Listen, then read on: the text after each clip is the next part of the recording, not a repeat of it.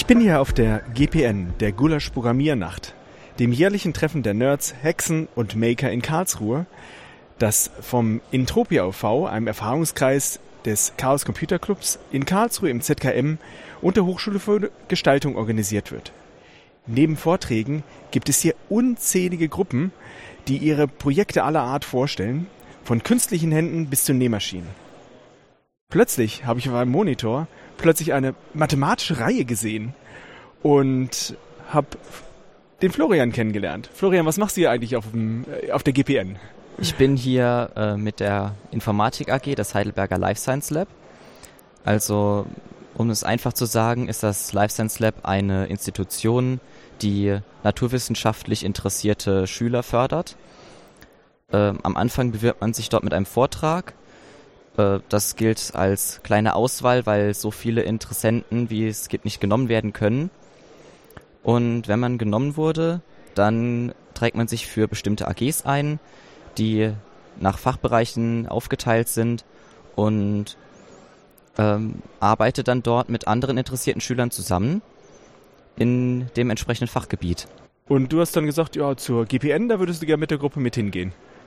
Das ging von unserem Mentor aus, der hat uns geschrieben, da gibt's sowas, da treffen sich ganz viele Computer-Nerds und so, das wäre doch was für uns.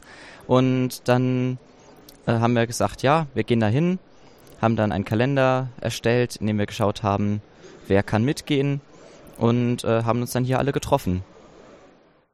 Genau, und ich habe es ja gerade gehört, äh, ich meine, ich weiß es jetzt ja inzwischen auch schon, du bist Schüler.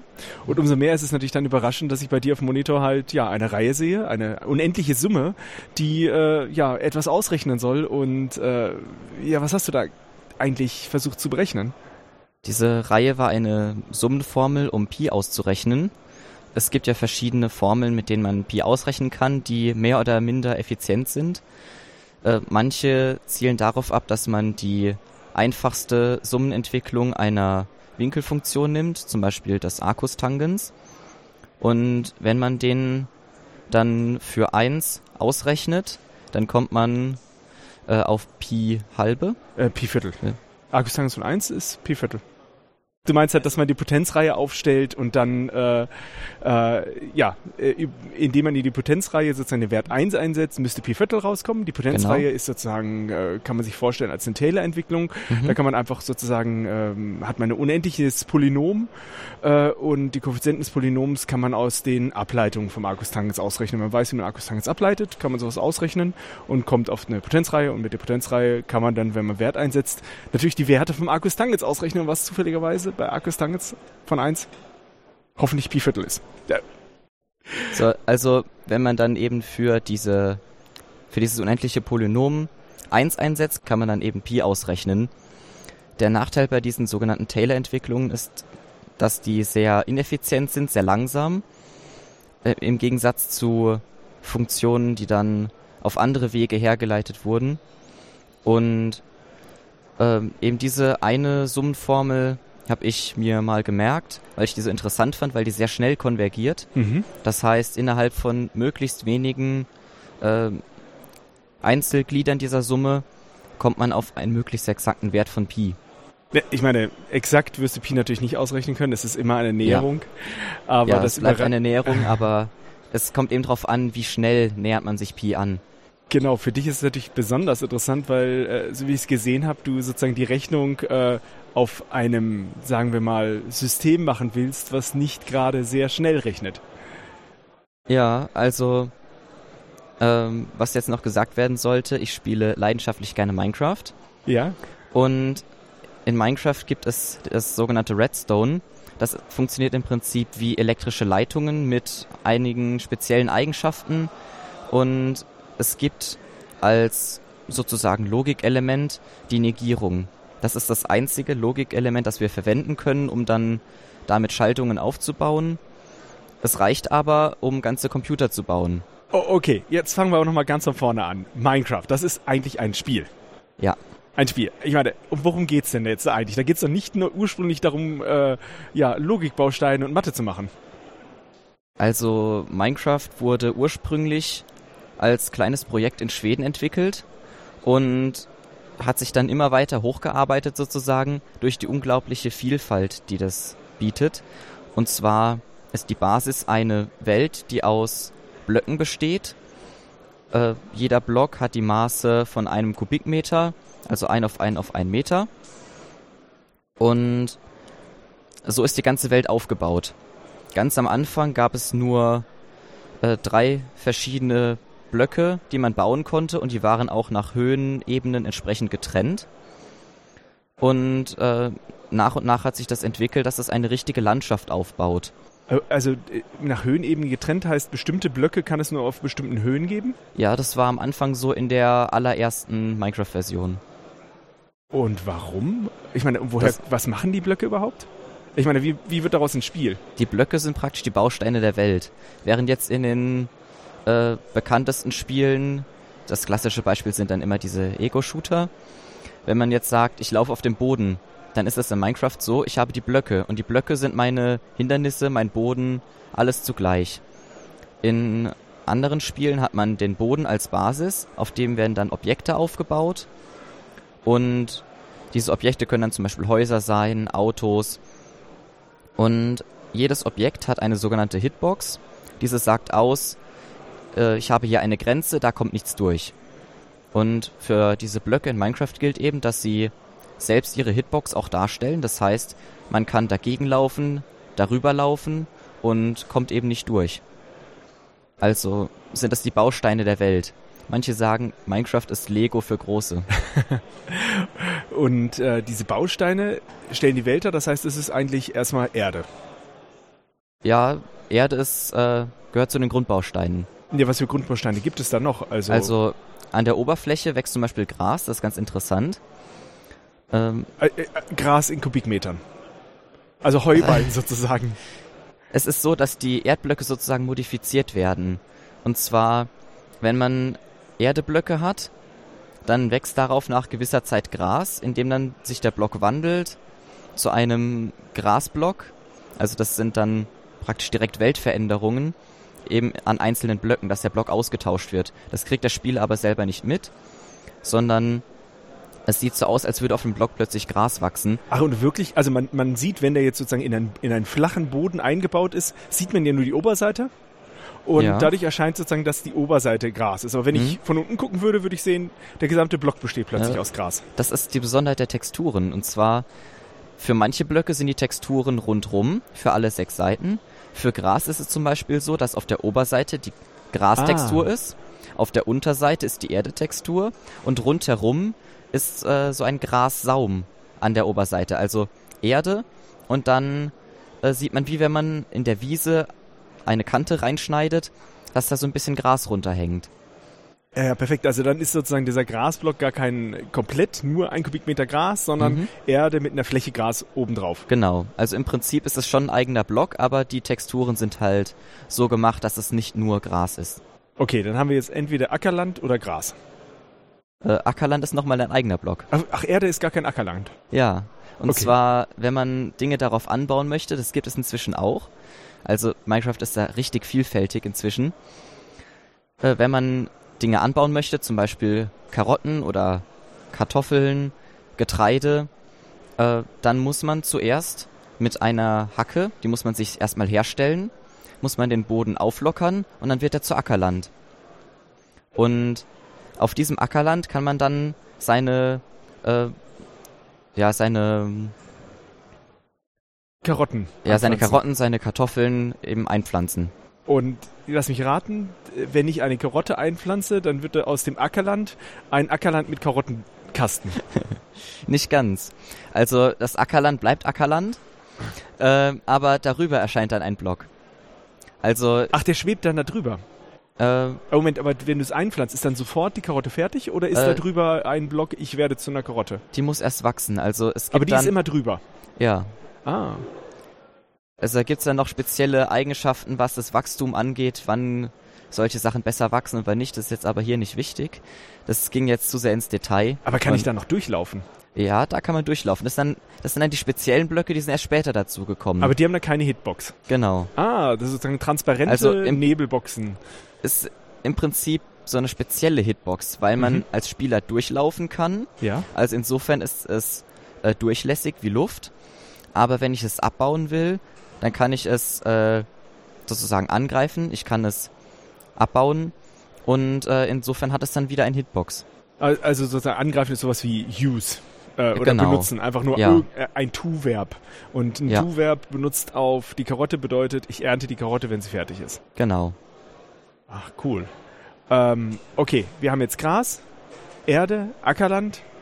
Ähm, was gibt's noch so für äh, ja, Bausteine? Also im Prinzip gibt es erstmal so die äh, Grundbestandteile, wie es sie auch auf der Erde gibt. Also an der Uran, Oberfläche ist Gras und Plutonium. äh, das jetzt im Speziellen nicht. Das gibt's dann durch spezielle Modifikationen, die man sich dazu installieren kann. Echt? Okay. Ja, also da gibt's dann tatsächlich Uran und man kann Reaktoren bauen. Es gibt solche Technikpakete. Okay, okay, dann äh, bleiben wir aber erstmal beim Einfachen. Ich wollte jetzt Ja. nicht in die Kernphysik gehen. Das wäre dann So. eher was für methodisch inkorrekt. Ja. Also, ähm, genau, wir waren gerade bei den Bestandteilen.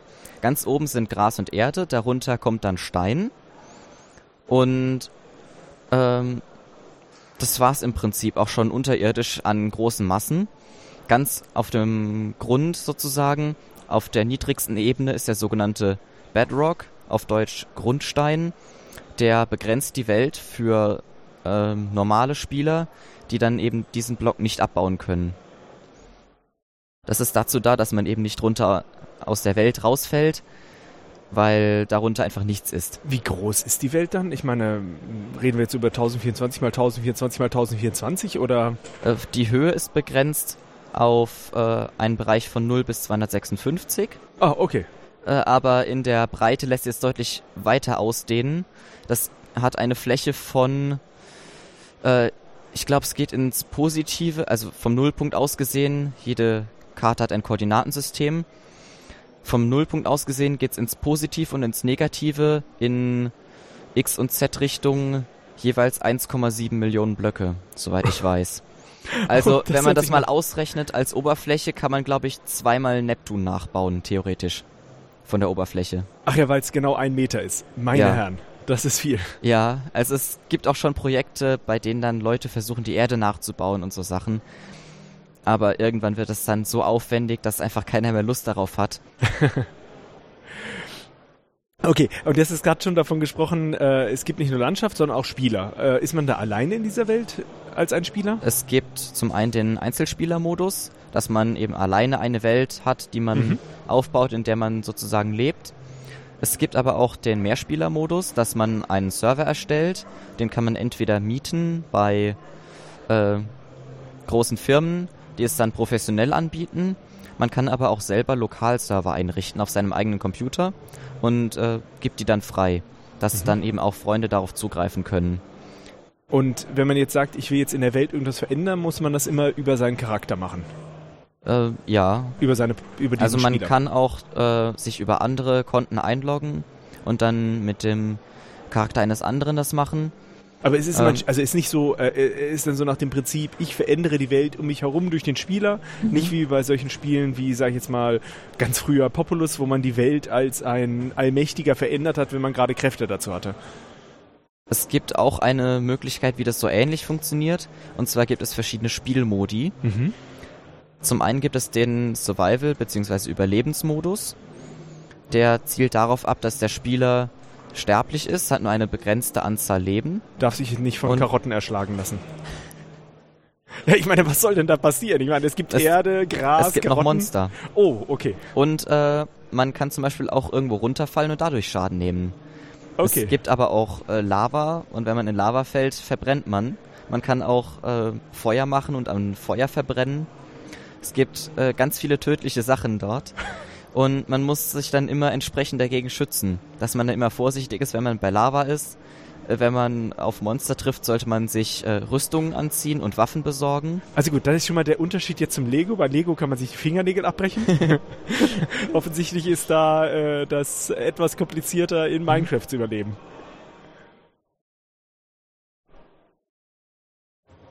Ja, ähm, also es ist ja jetzt schon deutlich klar geworden, dass es deutlich mehr gibt als bei Lego. Und diese Unterschiede äh, zeigen sich vor allem in der Vielfalt der Gegenstände. Wir haben jetzt zwar schon über einiges geredet, aber ich habe zum Beispiel, als ich mal eine gesamte Itemliste erstellt habe von allen Gegenständen, die es gibt, festgestellt, dass es, ich glaube, 300 bis 400 verschiedene Dinge gibt. Und Also Dinge sind jetzt, äh, Äh, jetzt nicht die Materialien, sondern allgemein Blöcke, Gegenstände, die man sich äh, selber baut, äh, Sachen, die man nur in die Hand nehmen kann, wie Waffen und Werkzeuge oder eben Rüstungsgegenstände, die man auch anziehen kann. Also es ist ganz breit gefächert. Okay, und dann kann man sich, wenn man jetzt sozusagen das Spiel, ähm, ja, auf was für Computern kann ich das eigentlich spielen? Gibt's da besondere Einschränkungen? Äh, meines Wissens ist es verfügbar auf Windows, Mac und Linux. Mhm. Ähm, es gibt es auch als Pocket Edition für Mobilgeräte. Mhm. Also für alle gängigen Systeme steht es zur Verfügung. Und wenn ich es einmal gekauft habe, kann ich es auf allen spielen, oder? Ähm, das weiß ich jetzt nicht genau. Ich habe es selber noch nicht ausprobiert, ob man das dann nochmal so kaufen muss. Also du benutzt die äh, Version für äh, PC. PC, also Mhm. Windows bei dir. Ja. Und dann kann man aber auch auf beliebigen Servern spielen. Also man Äh, hat einen Client, der sich mit dem mhm. Server verbindet und man Genau. bezahlt quasi für den Client. Ja, man bezahlt für den Client. Äh, wenn man den Server erstellt, dann ist eben die Frage, ob man den lokal hat, dann ist der für einen selber kostenlos. Kostet eben nur den Strom, den man dafür verwendet. Wenn man den allerdings bei großen Firmen mietet, dann muss man halt dafür zahlen, dass die Firmen sich darum kümmern. Und dann kann man sich entscheiden, ich will ein Singleplayer-Survival-Game spielen und da muss ich einfach gucken, dass ich mich ausrüste, um halt nicht von den Monstern gefressen zu werden. Genau.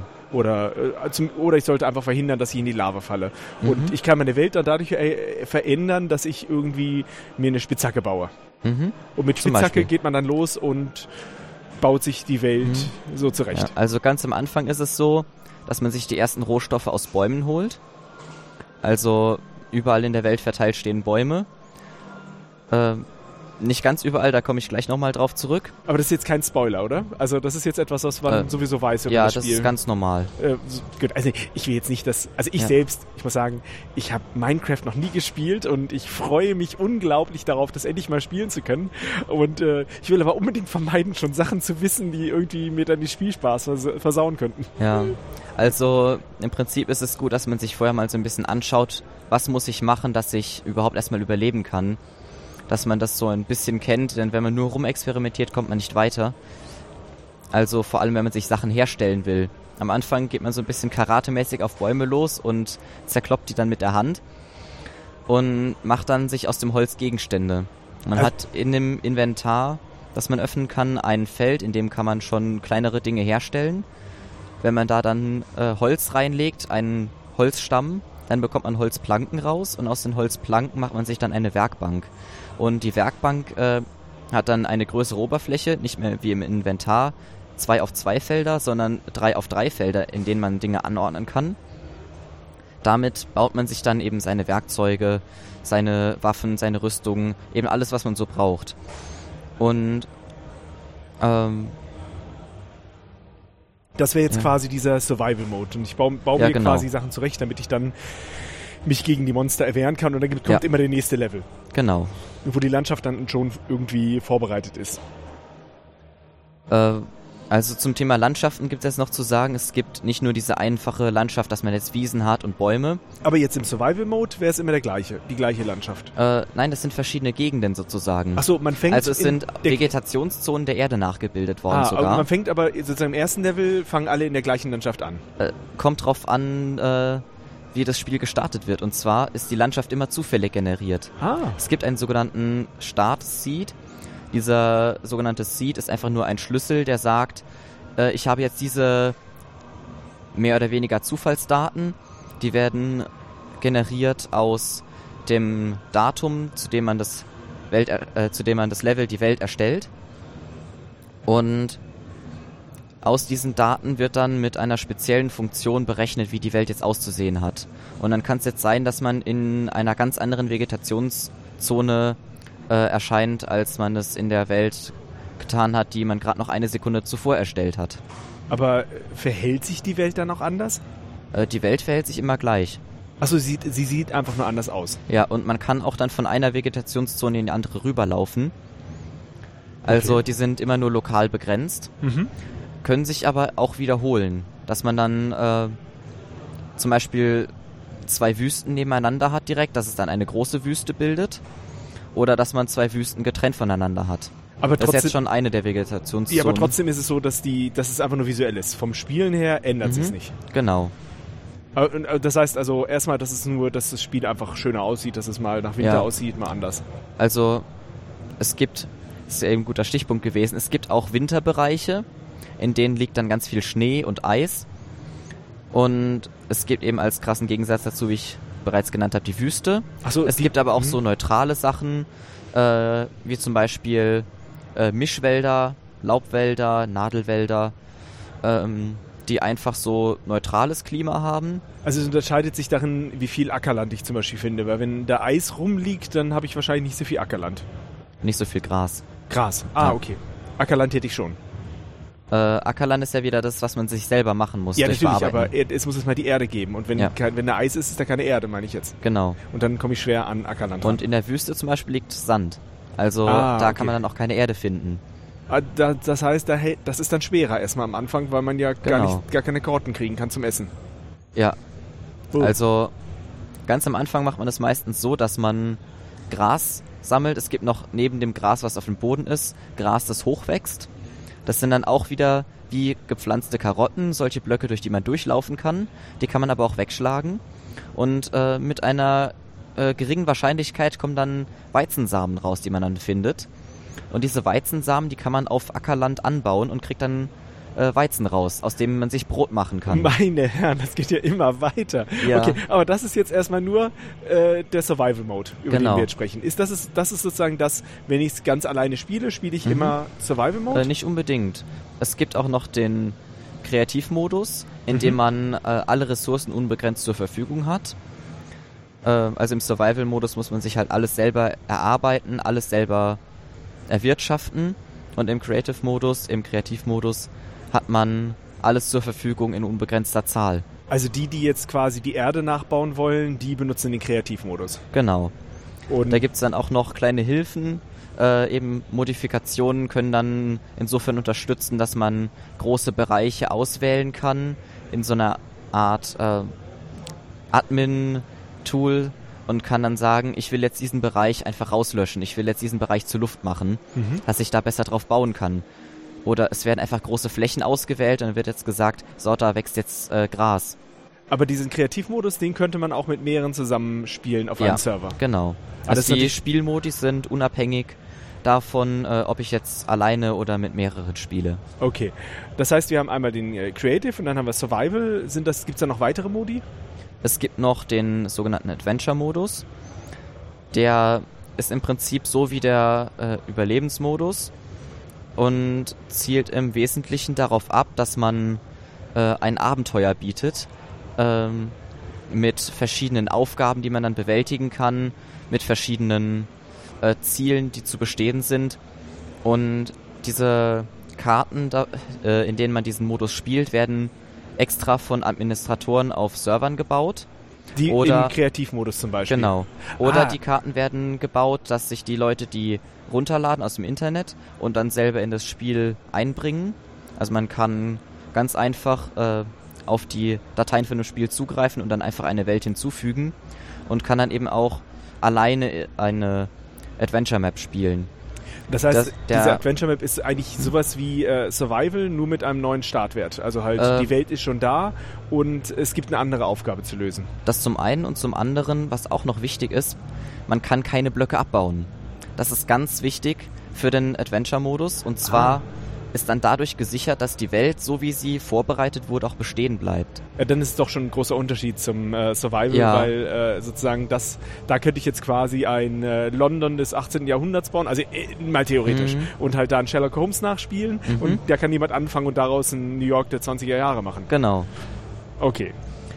Also, was dann zum Beispiel auch möglich ist, man kann den Adventure-Modus auch auf einem Server spielen, dass man zum Beispiel ein MMO aufbaut und dann mit mehreren ein Rollenspiel aufbaut. Das geht ähm, auch sehr gut damit. wenn die Musik jetzt ein bisschen lauter wird, dann nicht wundern. Also ich glaube, unten fängt gerade äh, die Party an äh, und eben gerade wurden wir hier auch gerade angeleuchtet. Da ging die Lichtorgel irgendwo äh, Mhm. mal in diese Richtung. Ich hoffe, es ist auf der Aufnahme nicht zu laut zu hören. Ja. Ich denke, das müsste gehen. Das ist ja, ja, also ich sehe es auf der Anzeige, da übersteuert es jetzt nicht wegen der Musik. Ist halt äh, mal, mal so richtige Atmosphäre, die wir hier auf Ja. der Gulasch Programmiernacht haben. Genau. Der, ja, wir sind ja jetzt schon den, das ist jetzt der dritte Tag. Also wir sind jetzt den zweiten Tag hier, ist aber, glaube ich, der dritte Tag von der Nacht insgesamt. Ach, deswegen habe ich euch auf dem ersten Tag nicht gesehen. Äh, Mhm. Ja, oder ja, jetzt ist der dritte Tag. Das ist der Mhm. zweite, den ihr hier seid. Genau. Und ich habe dich gestern erst getroffen und ich dachte so, wie, das, das, das wäre mir doch. okay, ja, man hört Eine jetzt auch. Durchsage bitte. Ja, die Durchsage war gerade, das letzte Gulasch ist angebrochen. Es, es gibt natürlich keine Gulasch-Programmiernacht ohne Gulasch. Das ist natürlich der, äh, deswegen gibt's natürlich den, da, den Namen. Aber gut, das erklärt natürlich, dass ich dich äh, am ersten Tag noch nicht gesehen habe, weil das wäre mir natürlich sofort aufgefallen, wenn dir jemand plötzlich äh, mit äh, reinrechnet. Und äh, genau, kommen wir jetzt mal dazu. Äh, Wie in aller Welt, oder was in aller Welt hat jetzt eigentlich dieses Spiel mit Gras, Karotten, Äxten, Monstern. Was hat das mit mathematischen Reihen zu tun? Ich habe ja am Anfang schon erwähnt, dass es Redstone gibt. Das ist ein Rohstoff von vielen, die es noch zusätzlich gibt. Also anstatt Erde zum Beispiel kann Ja. man sagen, gibt's Redst äh, roten Stein. Ja, also das jetzt einfach übersetzt. Im Prinzip gibt es keine Übersetzung für Redstone. Es wurde einfach im Original so genannt. Und ins Deutsche wird es auch, glaube ich, einfach übersetzt mit Rotstein. In den meisten Sprachpaketen heißt es aber auch einfach dort Redstone. Gibt's dann auch Bluestone oder Greenstone? Ähm, das ist eben die Besonderheit von Redstone. Das ist einfach so ein Stoff, der so entwickelt wurde und der heißt einfach so. Und hat eben diese Eigenschaft, dass er so ähnlich ist wie elektrische Leiter. Das heißt, ich kann mehrere Redstones hintereinander machen. Also wenn ich fünf hintereinander mache, Mhm. dann ist es so fünf Meter Länge. Und wenn ich mit dem ersten was mache, werden, also quasi Ladung drauflege, da werden Mhm. alle anderen auch geladen. Also im Prinzip ist es so, dass es am Anfang als Erz vorliegt. Ähm, es gibt neben Redstone-Erz auch noch äh, Eisenerz und als weitere, äh, was chemisch nicht korrekt ist, Golderz, äh, Diamanterz und äh, Lapislazuli-Erz. Wie bitte? Lapislazuli. Das ist ein äh, blauer, äh, ich weiß nicht, ob es zu den Edelsteinen schon dazu zählt. Ah, den Es- gibt's wirklich. Ja, es gibt's wirklich. Okay. Es wird auch von vielen Malern verwendet als Pigment. Ist Ah. äh, allerdings sehr wertvoll wegen dieser schönen blauen Farbe. Also das ist ein richtig intensives, tiefes Blau. Okay, das heißt, es gibt diese verschiedenen Erze und Mhm. dann das Rotsteinerz. Mhm, genau. Also das heißt auch Redstone oh. Ore. Und wenn ich jetzt äh, dieses Redstone-Erz abbaue, dann bekomme ich Redstone-Pulver raus. Also ist meine Basis für meine ganzen Schaltungen, die ich dann bauen will, dieses Pulver. Das streue ich dann mit der Benutzen-Funktion auf den Boden und kann dann dadurch Leitungen bilden. Und das ist dann so wie jetzt die Karotte, ein Block, der durchlaufbar ist, Mhm. also über, der über dem Boden, zum Beispiel dem Gras, Mhm. dann liegt, wo aber quasi, wie ich es gerade beschrieben habe, wenn ich fünf hintereinander mache, ähm, ein Signal vom ersten zum fünften gelangen kann. Genau. Also, das muss man jetzt noch ein bisschen genauer erklären, Ja. wie jetzt Redstone funktioniert. Es ist nämlich nicht so wie elektrische Leiter, dass ich jetzt eine Spannungsquelle habe und lege jetzt einen Kreis, sondern im Prinzip habe ich immer nur äh, meine äh, Quelle, meine Ladungsquelle, die einfach nur äh, was drauf gibt. Und nach und nach fällt dann das Potenzial davon ab. Also insgesamt gibt es 16 Status von äh, Redstone-Kabeln, also Redstone-Leitungen, die man auf den Boden legt. Und zwar angefangen bei 0, einfach nichts, keine Energie drauf, über äh, 1, 2, 3 und so weiter bis 15, was dann der vollen Stärke entspricht. Ah, das sind quasi elektrische Potenziale. Das Genau. Ist, wenn ich dann, zwisch- ich kann, könnte, also ich weiß nicht, ob man messen kann, aber es gibt, ich könnte 15 Leitungen nebeneinander setzen. Der erste hat Level 0, 1, 2, 3, 4 bis 15 hoch. Genau. Aber innerhalb einer Leitung ist das Potenzial immer gleich. Ähm, das kann man nicht so pauschal sagen. Und zwar fällt mit jedem Meter das Potenzial um eine Einheit ab. Ach, das heißt, meine Kabel können höchstens 15 lang sein. Genau. Und dann kommt nämlich das erste richtige Bauteil äh, ins Spiel. es wurde allerdings erst später hinzugefügt. Am Anfang gab es nur die Inverter und dann hat man das Signal verstärkt, indem man doppelt invertiert hat. Die Inverter haben nämlich die Eigenschaft, wenn ein Signal drankommt, dann gehen sie einfach aus. Das heißt, es wird nichts weitergeleitet. Also und wenn, zwischen 1 bis 15, dann gehen sie aus. genau. Und wenn ich jetzt Und wenn 0 rangeht, dann gehen sie auf 15. Genau.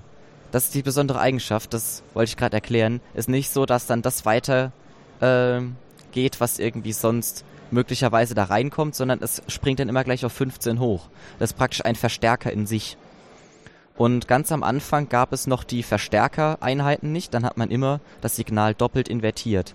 Also zweimal umgekehrt ist ja wieder dann das Ausgangssignal. Nur halt eben, äh, auch wenn es irgendwie runtergegangen ist, äh, auf 1 ist es dann plötzlich wieder 15. Genau. Das heißt, wenn ich so eine Leitung bauen will, äh, nehme ich mir dieses Redstone-Ohr, streue das aus Mhm. und nach spätestens 15 oder 14 kamen früher zwei Inverter Mhm. und dann konnte ich wieder 14 Steine machen, dass es halt äh, ähm, dann wieder runtergeht. Also bei dem Mhm. Inverter ist so, auf, wenn ich auf einer Seite was anlege, also es gibt quasi jeder Stein hat einen Input und einen Output von den Potenzialen. Ähm, Und wenn ich muss auf einer Seite nur irgendwas es- anlege, äh, dann werden alle anderen einen Output kriegen. Soll ich das so genau erklären jetzt? Also es ich ist sehr kompliziert, wie die Redstone-Mechanik funktioniert Aber wie sozusagen. funktioniert dieser, ich meine, Input Also- und Output muss ja schon geben. ja, es funktioniert so, dass jeder Block ein gewisses Redstone-Level hat. Mhm. Es gibt dann ähm, eben kein Redstone-Level, also keine Redstone-Energie angelegt. Mhm. Es gibt dann noch, ist Redstone-Energie dran? Und dann unterscheidet sich es nochmal,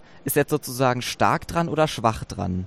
Das gibt dann nochmal so, eine fein, so einen feinen Unterschied in der genauen Mechanik, wie dann jetzt, ich sage Mechanik, das ist eigentlich, Also stark Äh, dran, da würde es hm? quasi der Wert direkt angenommen werden, nur minus eins und schwach äh, nein, könnte es das- keinen Override geben.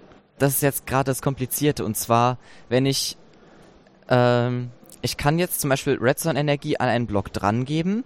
Also wenn, angenommen, ich lege jetzt ein Kabel. Ich Mhm. nehme zwischendrin eine Stelle raus und tue da einen Block rein. Dann kann ich jetzt an diesen Block ein Redstone-Signal geben und der hat sozusagen schwache Energie drauf. Diese erreicht aber nicht, um das Kabel auf der anderen Seite weiter mit Energie zu versorgen. Mhm. Das ist aber quasi so ein passives Bauteil. Ja, kann man so sagen. Wenn ich jetzt dann aber den Verstärkerblock nehme, der wurde erst später hinzugefügt, das ist praktisch ein Verstärker in äh, einem Block Größe, ist aber genauso flach wie Redstone-Leitungen. Dann setze ich den äh, zum Beispiel an den Block dran, sodass der den Input aus dem Block kriegt und kann dann bei dem Output von diesem Verstärker äh, das Signal abgreifen. Und Das heißt, ich kann dann diese schwache Energie aus dem Block mit dem Verstärker wieder rausholen. Und äh, man muss angeben, wo ist der Output von dem Block? Äh, Das Oder- kommt darauf an, wie rum man den dreht. also, also- tatsächlich muss den drehen und äh, Äh, äh, es kommt darauf an, wie man in Relation zu der Position, wo der hingesetzt werden soll, steht. Mhm. Also es wird immer für jeden Block, den man setzt, gibt inzwischen deutlich kompliziertere Sachen, bei denen dann äh, Blöcke auch kopfüber gedreht werden können und so weiter, dass die ganz komplizierte Mechanismen haben, wann wird der Block wie gedreht und dann wird immer, wenn man den Block setzt, abgefragt, wie ist jetzt die Position des Spielers relativ dazu und wie ist der Blickwinkel. Das heißt, die Kombination aus relativer Position und Blickwinkel zu diesem Objekt, was gesetzt werden soll, entscheidet dann, wie wird das Objekt gedreht. Und so kann ich mich dann äh, auf die Seite des Blocks stellen, wo der Verstärker dran gesetzt werden soll und gucke praktisch in die Richtung, in die der Verstärker weiterleitet. Also dann ist er, der ist also im Endeffekt orientiert und man muss halt Mhm. genau sagen, in welche Richtung muss ich dann weiterbauen, Genau. wenn ich den Verstärker von richtig nutzen will. Ja. Okay, das, So, das, also- das, das hat mich jetzt schon gefragt, weil irgendwo, woher weiß ich denn, was ist jetzt Input, was ist Output, Mhm. aber das muss man tatsächlich Das so sieht bauen, man dann auch, stimmt. das sieht man dann auch, wie der Block aussieht. Mhm. Also dann ist auch die Textur entsprechend gedreht. Ah ja. Das ist ganz praktisch, wenn man dann später nochmal schaut, wie habe ich diese Schaltung jetzt gemacht. Und das bedeutet aber auch, dass so ein Verstärker so das Prinzip, also ein bisschen wie eine Diode auch ist, der leitet nur in eine Richtung durch. Ja, das ist, wird auch vielfach genutzt. Das ist sehr praktisch, wenn man dann viele Leitungen hat und will die dann in eine Richtung verstärken. Ähm, kann man auch, äh, ist, äh, also sind auch diese Redstone-Leitungen, sind die auch unidirektional oder kann man zum Beispiel Äh, zwei Leitungen zusammenlaufen lassen oder eine Leitung in zwei aufteilen? Das Schöne ist, dadurch, dass sie nicht exakt wie elektrische Leiter sind, sind die unidirektional. Also ich auch da haben die eine Orientierung. Es geht auf der einen Seite rein, auf der hm? anderen Seite raus. Äh, ich meine jetzt universell direktional. okay, also. ich dachte jetzt Uni 1 direktional. Also om ja. omnidirektional dann sozusagen. Ach so, ja, genau. Das heißt, ich kann, äh, also dann kann ich tatsächlich beliebig aufteilen und beliebig äh, reinstecken. Genau. Und äh, wenn ich an zwei Stellen quasi äh, aktiv Ladung reinwerfe, äh, dann wird der größere der beiden Level übernommen. Oder genau. Oder also ähm, ja. es gibt keine Addition der Level, sondern es gibt immer nur sozusagen das Recht des Stärkeren. Das Größere äh, geht dann weiter und das andere geht halt gewissermaßen unter. Ja, okay, okay. Aber dann ist das quasi so eine, schon allein an sich ein Oder-Gatter. Genau. Weil ich kann also ja zwei Leitungen haben, wenn einer von den beiden gesetzt ist, äh, dann ist es aus der Kombination von den beiden mhm. ist gesetzt, wenn einer der beiden gesetzt ist, ist ein Oder-Gatter. Ja, man kombiniert es dann meistens so. Äh, ich habe ja eben erzählt, wenn man äh, eine Leitung hat und unterbricht die durch einen Block und setzt dann einen Verstärker ran, der dann da die Energie rausholt, dann kann man das als äh, Oder-Gatter mit Rückflussschutz sozusagen machen. Mhm. Und zwar nimmt man dann die beiden einfachen Kabel als Inputs und durch den Block in der Mitte kann eben die Energie nicht auf das andere überspringen, dass sich eben auch Gatter nah zusammenbauen kann, ohne dass dann den, der Strom von dem einen zum anderen rübergeht und dann irgendwas durcheinander bringt. Gott sei Dank, da hast du ja kein Problem mit Übers Überschlagsströmen. Ja, das, also es ist sehr vereinfacht im Gegensatz zu elektrischen Leitungen. Man braucht doch keine Widerstände. Das ist ich merke schon, sehr es, schön. es hört sich unwahrscheinlich einfach an. Äh, kommt drauf an, wie die Schaltungen dann am Ende aussehen. Ich, ich ahne nämlich, dass diese Schaltungen noch etwas interessanter werden, weil wenn wir jetzt irgendwann nochmal zum mathematischen Reihen kommen werden. Ja. Also, du kannst jetzt äh, äh, mit dem äh, Redstone Ore äh, kannst du jetzt sozusagen Leitung bauen. Wir haben jetzt schon gesagt, wir mhm. können einen Oder-Gatter bauen, wir haben ja. den Verstärker und wir haben den Inverter. Mit dem Inverter wurde früher mhm. auch äh, über Doppelinvertieren schon eine Verstärkung aufgebaut. Genau. Ähm, äh, Gibt es auch irgendwie sowas wie, ja, du hast gesagt, man kann Spannung anlegen, da muss es sowas wie einen Signalgeber geben? Äh, es gibt verschiedene Möglichkeiten, ein Signal rauszugeben. Zum einen der Inverter selber, mhm. indem ich den einfach nehme und hinsetze. Der Inverter ist in Form einer Fackel. Und zwar baue ich keine normale Fackel, sondern ich baue eine Fackel mit Redstone statt Kohle. Und dann hat es diese besondere Eigenschaft, wenn ich jetzt einen Block habe, dann äh, kann ich da diese Fackel. Oh. Letzte Chance für Gulasch. Ich bin so froh, ich habe eben gerade meine erste Portion Gulasch geholt. Ich habe sie jedes Mal verpasst. Die wird zwar jetzt etwas kühl, aber ich werde es gleich nach dem Gespräch genießen.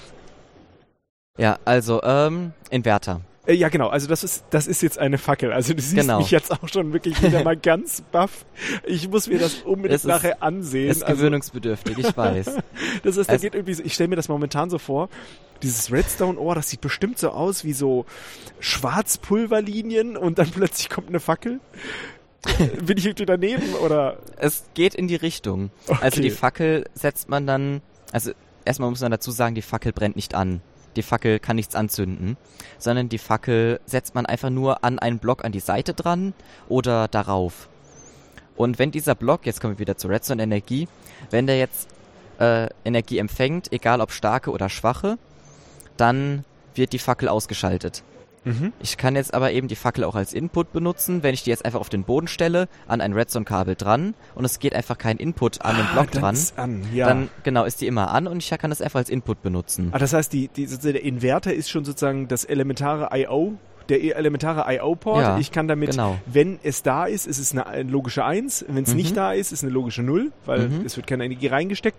Und gleichzeitig leuchtet sie, das ist jetzt irgendwie quasi so invertiert. Das mhm. erinnert mich auch so an die alten Computer. Wenn man da irgendwie so IO-Ports hatte, dann war aktiv immer genau das, wo die LED äh, gegen Grund äh, aus war. Das hat mich immer zum Wahnsinn getrieben. Aber da, also bei dem ist es so, wenn es äh im Prinzip ist es so, dass die Fackel schon das Invertierte darstellt. Und wenn die Fackel leuchtet, dann ist Energie an der Fackel dran. Das heißt, sie gibt auch Energie ab. Ah, und wenn genau. die Fackel nicht leuchtet, dann kommt auch keine Energie raus. Man sieht jetzt aber eben nicht, äh, wie die Energie auf dem Block drauf ist. Das sieht man nicht, sondern also man sieht dann nur Level anhand der Fackel, mhm. wie sie beeinflusst wird, ob jetzt an dem Block Energie dran ist oder nicht. Das heißt, äh, da das Ganze jetzt auch schon so dreidimensional ist, könnte ich quasi auf dem obersten Level mir äh, ähm, ein, ein Array von Fackeln basteln. Immer, äh, die könnten sogar direkt aneinander sitzen, weil genau klar ist, wo geht Energie rein. Mhm. Äh, und könnte von unten mit Redstone or äh, Leitung zu den Fackeln legen und quasi die dann äh, ja irgendwie programmatisch an- und ausschalten, hätte quasi so ein kleines äh, ja, LC-Display oder ein Äh, Matrix-Display. Ja, ist jetzt noch ein bisschen schwieriger, weil Redstone eben sozusagen Pulver ist, was man hinstreut, kann man das nicht einfach senkrecht nach oben machen, okay. sondern dann gibt's äh, diese klassischen äh, Fackeltreppen, nennen die sich, äh, oder Fackelleitern, bei denen man dann einfach immer wiederholte Inverter übereinander setzt. Die kann man nämlich, das ist das Schöne an Minecraft, ist anders als bei Lego, kann man dann schwebende Elemente bauen. Dann kann man einfach in die Luft nach oben pflastern, so nach und nach immer weiter Inverter setzen. Also das heißt, dieses Redstone-Ohr ist dann äh, gibt es nur quasi wie in einem in einer Multilayer-Platine nur waagerecht. Genau. Und äh, damit ich sozusagen jetzt so ein Display machen wollte, müsste ich mich in, eben darum kümmern, dass ich in mehreren Ebenen das dann Mhm. halt versorgt kriege. Und die Also- Verbindungen nach oben sind eben dann die, Durchstuch, äh, die Durchstöße, Mhm. mit denen ich dann mit diesen Fackeln nach oben hin. Was es noch gibt, vergleichbar Die mit der Platine, äh, man kann äh, einzelne Stufen überbrücken, selber mit, dem, mit der Leitung. Also über eine Stufe kann man das Redstone nach oben legen, aber dann braucht es sozusagen wieder eine Ebene, auf der es dann liegt. Und dann kann man wieder die nächste Stufe nach oben. Also man kann immer so einen Meter nach oben überbrücken. Okay. Gut, also jetzt haben wir ja Input-Output über das Inverter-Element. es Ähm, gibt es dieses. gibt noch mehr Ja, Inputs. okay. Das ist auch noch gut zu erwähnen. Es gibt Hebel. Okay. Hebel haben die Eigenschaft, dass man sie eben anbringt und kann dann sagen, soll, ob der jetzt äh, Energie rausgibt oder nicht. Also ein äh, selbststeuerbares Input-Output-Gerät, bei dem man auch ansieht, äh, gibt es jetzt Energie raus oder nicht. Das könnte, könnte man als Spieler quasi umstellen. Genau. Das äh, ist dann auch einfach mit der Benutzen-Funktion. Wenn du den Hebel benutzt, dann äh, schaltet er um zwischen den beiden Zuständen an und aus. Aber wahrscheinlich kam das dann daher, wenn man jetzt irgendwie so ein, so ein Adventure machen wollte, man wollte, dass jetzt irgendwas passiert, wenn ein Hebel gedrückt wird, dann Mhm. wurde das mit diesem Redstone Ohr realisiert. Es geht jetzt noch weiter. Es gibt auch noch Knöpfe. Knöpfe haben die Eigenschaft, dass sie nur ein kurzes Signal rausgeben, wenn man sie drückt, also temporär begrenzt. Äh, jetzt unterscheidet sich das wieder zwischen den zwei Knopfarten. Es gibt einmal Knöpfe aus Stein und einmal Knöpfe aus Holz. Ich weiß jetzt nicht genau die Zeiten. Ich glaube, der eine Knopf gibt eine halbe Sekunde Signal raus, der andere gibt eine Sekunde Signal raus. Also die sind zeitlich nochmal leicht unterschiedlich. Okay. Und es gibt dann noch, äh, um zu detektieren, ob ein Spieler irgendwo langläuft, zum Beispiel Druckplatten, die man hinsetzen kann. Da gibt's dann äh, Steindruckplatten und Holzdruckplatten. Die haben dann insofern die Eigenschaft, dass Holzdruckplatten auch von darauf geworfenen äh, Gegenständen, die man aus dem Inventar rausfallen lässt, aktiviert werden. Steindruckplatten wieder nicht. Okay. Und wenn man darüber läuft, wird auch wieder ein Redstone-Signal ausgesendet. mhm. Dann gibt es noch Druckplatten aus Eisen und Gold. Die können vom Spieler meines Wissens nicht aktiviert werden. Ähm, dafür ist es so, dass sie als Waage dienen. Und zwar erst ab einer gewissen Anzahl Gegenstände, die man draufwirft, geben die ein Signal raus. Bei Gold- und Eisendruckplatten unterscheidet sich dann einfach die Anzahl, wie viele Dinge. Ich sehe schon, es gibt da massenhaft äh, Input-Output-Elemente. Wir brauchen nicht wirklich nicht alle machen. Also, Das aber letzte gut, ist dann so eins ein gibt. Stolperdraht. Ja? Und zwar kann man dann auch nur über eine gewisse Ta Distanz diesen Draht aufspannen zwischen zwei Haken. Und wenn man jetzt da rüberläuft, dann äh, geben diese Haken an den Block, an dem sie dranhängen, ein Signal raus. Okay. Das sind jetzt quasi alle Input-Elemente. Als Output-Element kennen wir jetzt schon mal den Inverter. Da gibt es wahrscheinlich aber auch noch Mhm. weitere. Es gibt auch Redstone-Lampen. Okay. Die haben die Eigenschaft, dass sie an- und ausschaltbar sind. Also im Prinzip wie ein LCD-Display. Mhm. Und Es hält dann die Spannung, obwohl die, das, äh, der, Ähm. das Potenzial des Reds, die Redstone-Energie weg ist. Also insofern sollte man es vielleicht eher mit einer Glühbirne dann vergleichen oder einer Ah, ah, LED. doch, dann braucht man doch Energie. ja, also man braucht Energie, um das zu halten. Okay, aber der wichtige Punkt für mich war jetzt, es gibt Input-Output-Elemente Mhm. und es gibt dazwischen eine Logik und bei der Logik haben wir schon festgestellt, wir haben einen Inverter und wir hat- haben ein Oder-Gatter. Ein Mhm. Oder-Gatter sogar mit äh, vielen Eingängen. Ja, was es noch als Spezialelement gibt, das wurde jetzt auch schon vor einiger Zeit hinzugefügt, ist ein Vergleichsbaustein. Der hat zwei Zustände. Einmal dass er ähm, die Signalstärke erhält und dann nur weiterleitet. Dass man also ähm, über Signalstärken verschiedene, ja, wie soll ich das beschreiben? Dass man einfach Werte kodiert. Mhm. Also, dass man dann über Signalstärken äh, Daten übertragen kann. Dass ich jetzt sage, äh, dass jetzt zum Beispiel Signalstärke 1 ist jetzt, äh, ich habe ähm, einfach nur den Wert 1, Signalstärke 2 ist dann zum Beispiel der Wert 4 oder sowas, dass man eben darüber seine Daten versenden kann. Ach, der Unterschied ist eigentlich nur, dass ähm, beim Redstone Ohr würde ich pro Meter es immer um 1 verringern. Mhm. und halt quasi das, die Information komplett verlieren, wenn ich von 1 auf 0 gegangen bin. Mhm. Äh, oder in jedem Schritt würde ich eine Zahl verlieren und das ist eigentlich ein entsprechendes Element äh, wie Redstone Ohr, nur eben, dass es pro Meter nichts verliert. Das Problem ist jetzt aber dann die Verzögerung, da komme ich gleich nochmal drauf. Also ähm, als zweite Eigenschaft dieser Baustein auch noch, dass er vergleichen kann. In der Hinsicht, dass er Signalstärken subtrahiert. Das ist dann der zweite Modus, in dem man den einschalten kann. Dass dann ähm, die, das ist jetzt wieder wie beim Verstärker. Beim normalen Input gibt man dann ein Signal rein und an den Seiten von diesem neuen Baustein kann man dann ein Signal eingeben, was von dem äh, beim normalen Input eingegebenen subtrahiert wird. Ah, und dann Das heißt, ich, wenn ich jetzt an dem äh, normalen Input 15 eingebe als Signalstärke und an der Seite 10 kommt am Ende nur noch 5 Signalstärke raus. aber wenn ich es dann wieder an den Verstärker hänge, ist es eine logische 1, was bedeutet 15 ist mehr als 10 gewesen. Ja. Und wenn ich es umgekehrt hätte, an dem einen kommt 10 und am anderen 15, hätte ich 10 minus 15, dann bleibt es 0. genau, Und dann hätte ich, da habe ich dann sozusagen ein größer, ja, ein, ein größer. genau. Äh, es ist positiv, wenn es größer war. Mhm. Okay. Ähm, dann waren wir gerade noch, ähm, jetzt habe ich gerade schon wieder vergessen. Was war das eben noch? Das war jetzt der äh, Vergleich. Ja, eben war noch was, was wir besprechen wollten Hm. zu dem Vergleich. Nee, ich glaube. Ach, Verzögerung. Ach so, genau. Ja, Verzögerung. Mhm. Das ist nämlich ganz elementar in Minecraft. Die Elemente arbeiten nicht ohne Verzögerung, sondern jedes Element, jede Inverterfackel, jeder Verstärker, äh, auch dieser Vergleichsbaustein, alle arbeiten mit einer Verzögerung von einem sogenannten Redstone-Tick. Der entspricht zwei Game-Ticks, was umgerechnet in Sekunden eine Zehntelsekunde ist. Und Redstone ist nicht verzögernd. Die Redstone Kabel Orb. selber sind nicht verzögert, aber Ah. wenn man eben über Elemente geht, was zwangsläufig der Fall ist, wenn man dann über große Strecken Signale übertragen will, dann muss man eben über diese Verstärker gehen oder über die Inverter und da bekommt man dann eben Verzögerungen rein von einer Zehntelsekunde pro Element. Okay. Um das jetzt mal zu sehen. Wir haben erstmal ein riesiges Lego-System, an dem man sich nicht die Fingernägel Mhm. kaputt bricht, sondern an Monstern sterben kann. Ja, Dort gibt es Bäume, Gras, Wüsten und äh, alle möglichen Umgebungen. Dschungel gibt's auch noch. Dschungel und alle möglichen Materialien Mhm. äh, und halt ein, ein nicht physikalisches Material, das ist dieses Redstone Ore, das die Eigenschaft hat, Energie zu übertragen, aber Mhm. immer um eins zu reduzieren.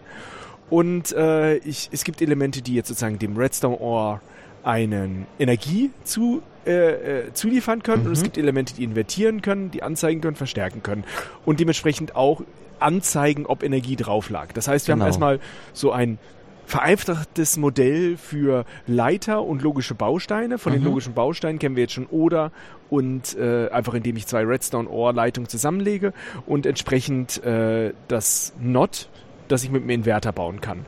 So, aber irgendwas Sinnvolles willst du doch damit bauen. Was hast du denn äh, da mal so, äh, oder womit hast du angefangen? Was hast du da gebaut? Also angefangen habe ich so mit einfach kleinen Basteleien mit äh, Türbedienungen, Mhm. dass man auf einen Knopf drückt und dann ist die Tür äh, für eine verlängerte, verlängerte Zeit offen als nur für eine Sekunde. Ah, das wäre dann so ein Beispiel quasi, was man in so einem Adventure-Modus wunderbar ja, zum kann. Beispiel. Der Nachteil ist halt, wenn ich einen Knopf an die Tür setze und will dann den Knopf drücken und darüber dann durch die Tür, dann muss ich sehr geschickt und schnell sein. Und zwar verkleinert die Tür dann immer den Durchgang, durch den ich durch will. Und dann ist es noch schwieriger, den zu treffen in der äh, Zeit, die man dann nur hat, um da durchzugehen. Es erfordert dann äh, einiges an Geschick. Das heißt, äh, man bewegt sich halt quasi wie in, wie in so einem First-Person-Game. Genau. Und äh, da muss man halt treffen, äh, drehen, laufen, wieder drehen und durch die Tür durch. genau. Und wenn man da nicht schnell genug war, knallt die Tür wieder vor einem zu. Ja. Und da ist Super. es eben ganz praktisch, wenn man dann so eine Schaltung hat. Da spielt dann auch wieder die Verzögerung eine Rolle. Und zwar kann ich einen äh, kleinen Speicher bauen, der aktiviert wird, wenn ich den Knopf drücke. Lass, lass mich raten, du machst das dann einfach, indem du äh, so eine äh, Verkettung, also immer, immer einen Verteiler machst über das Redstone-Ohr und mehrere Inverter zu späterem Zeitpunkt, die dann aktiviert werden, weil die immer mehr Zeit brauchen, um Mhm. aktiviert zu werden und die Ausgänge führst du wieder zusammen. Also würde ich es jetzt Äh, Ja, probieren. so ähnlich. Also im Prinzip ist es so, ich habe eine Speicherzelle, die baue ich aus mit äh, zwei Invertern, die sich gegenseitig in ihrer Position halten. Ah, Das heißt, wenn ich den einen Inverter habe und äh, sag jetzt, der hat äh, Signal 0 anliegen, dann gibt er 1 aus. Und wenn der 1 an den anderen Inverter weitergibt, dann invertiert der zu 0. Und die Mhm. 0 bleibt dann an dem anderen wieder erhalten. ähm, Und wenn ich jetzt bei einer Seite von dieser Speicherzelle eine 1 reingebe, schaltet dann der entsprechende Inverter um auf Ah. 0 und der andere hält dann wieder. genau, also du kannst immer über die, wo normalerweise 0 war, äh, im festen Modus, Mhm. einmal von rechts, einmal von links, kannst du sagen, wenn ich da eine 1 drauf gebe, dann geht er hoch, also auf 1 insgesamt und Mhm. oder er geht auf 0. Genau. Ah, das ist ja cool. Dann die Inverter sind also gleich dann auch gleich Speicher. Genau. Bausteine. Also, dann sind wir auch gleich schon dabei, wie die dann kombiniert werden. Aber jetzt beschreibe ich erstmal noch, wie dann so das funktioniert mit dem Zeitverzögerten. Mhm. Die Verstärker haben nämlich noch eine weitere tolle Eigenschaft. Sie können verzögern. Noch mehr verzögern als normal. Nur im normalen Modus haben sie eine Zehntelsekunde. Mhm. Man kann sie aber auch ausdehnen auf vier Zehntelsekunden. Indem Das man heißt- die irgendwie verändert. Ja, man benutzt dann wieder äh, den Benutzen-Modus auf dieses Objekt und sagt dann, ich äh, zähle jetzt noch eine Zehntelsekunde Verzögerung drauf. Mhm. Also dann habe ich die vier Zustände Zehntelsekunde, zwei Zehntel, drei Zehntel, vier Zehntel und kann darüber eben dann auf kleinem Raum äh, größere Ketten bilden. Und halt Zeitverzögerung. Genau. Okay, dann hast du also quasi als erste Projekte Türöffner gebaut. Mhm. Okay, gut. Das ist jetzt noch nicht sehr mathematisch. Was man dann eben auch machen kann, wir sind jetzt schon so ein bisschen mit dem Speicher in die Richtung gekommen. ja. Über die Inverter kann ich auch ganze Logikgatter aufbauen. Okay, da Das- kennen wir jetzt ja schon das Nicht und das Oder. Und die Speicherzelle, die ist ja auch in Mhm. gewisser Weise ein Logikbaustein. Genau.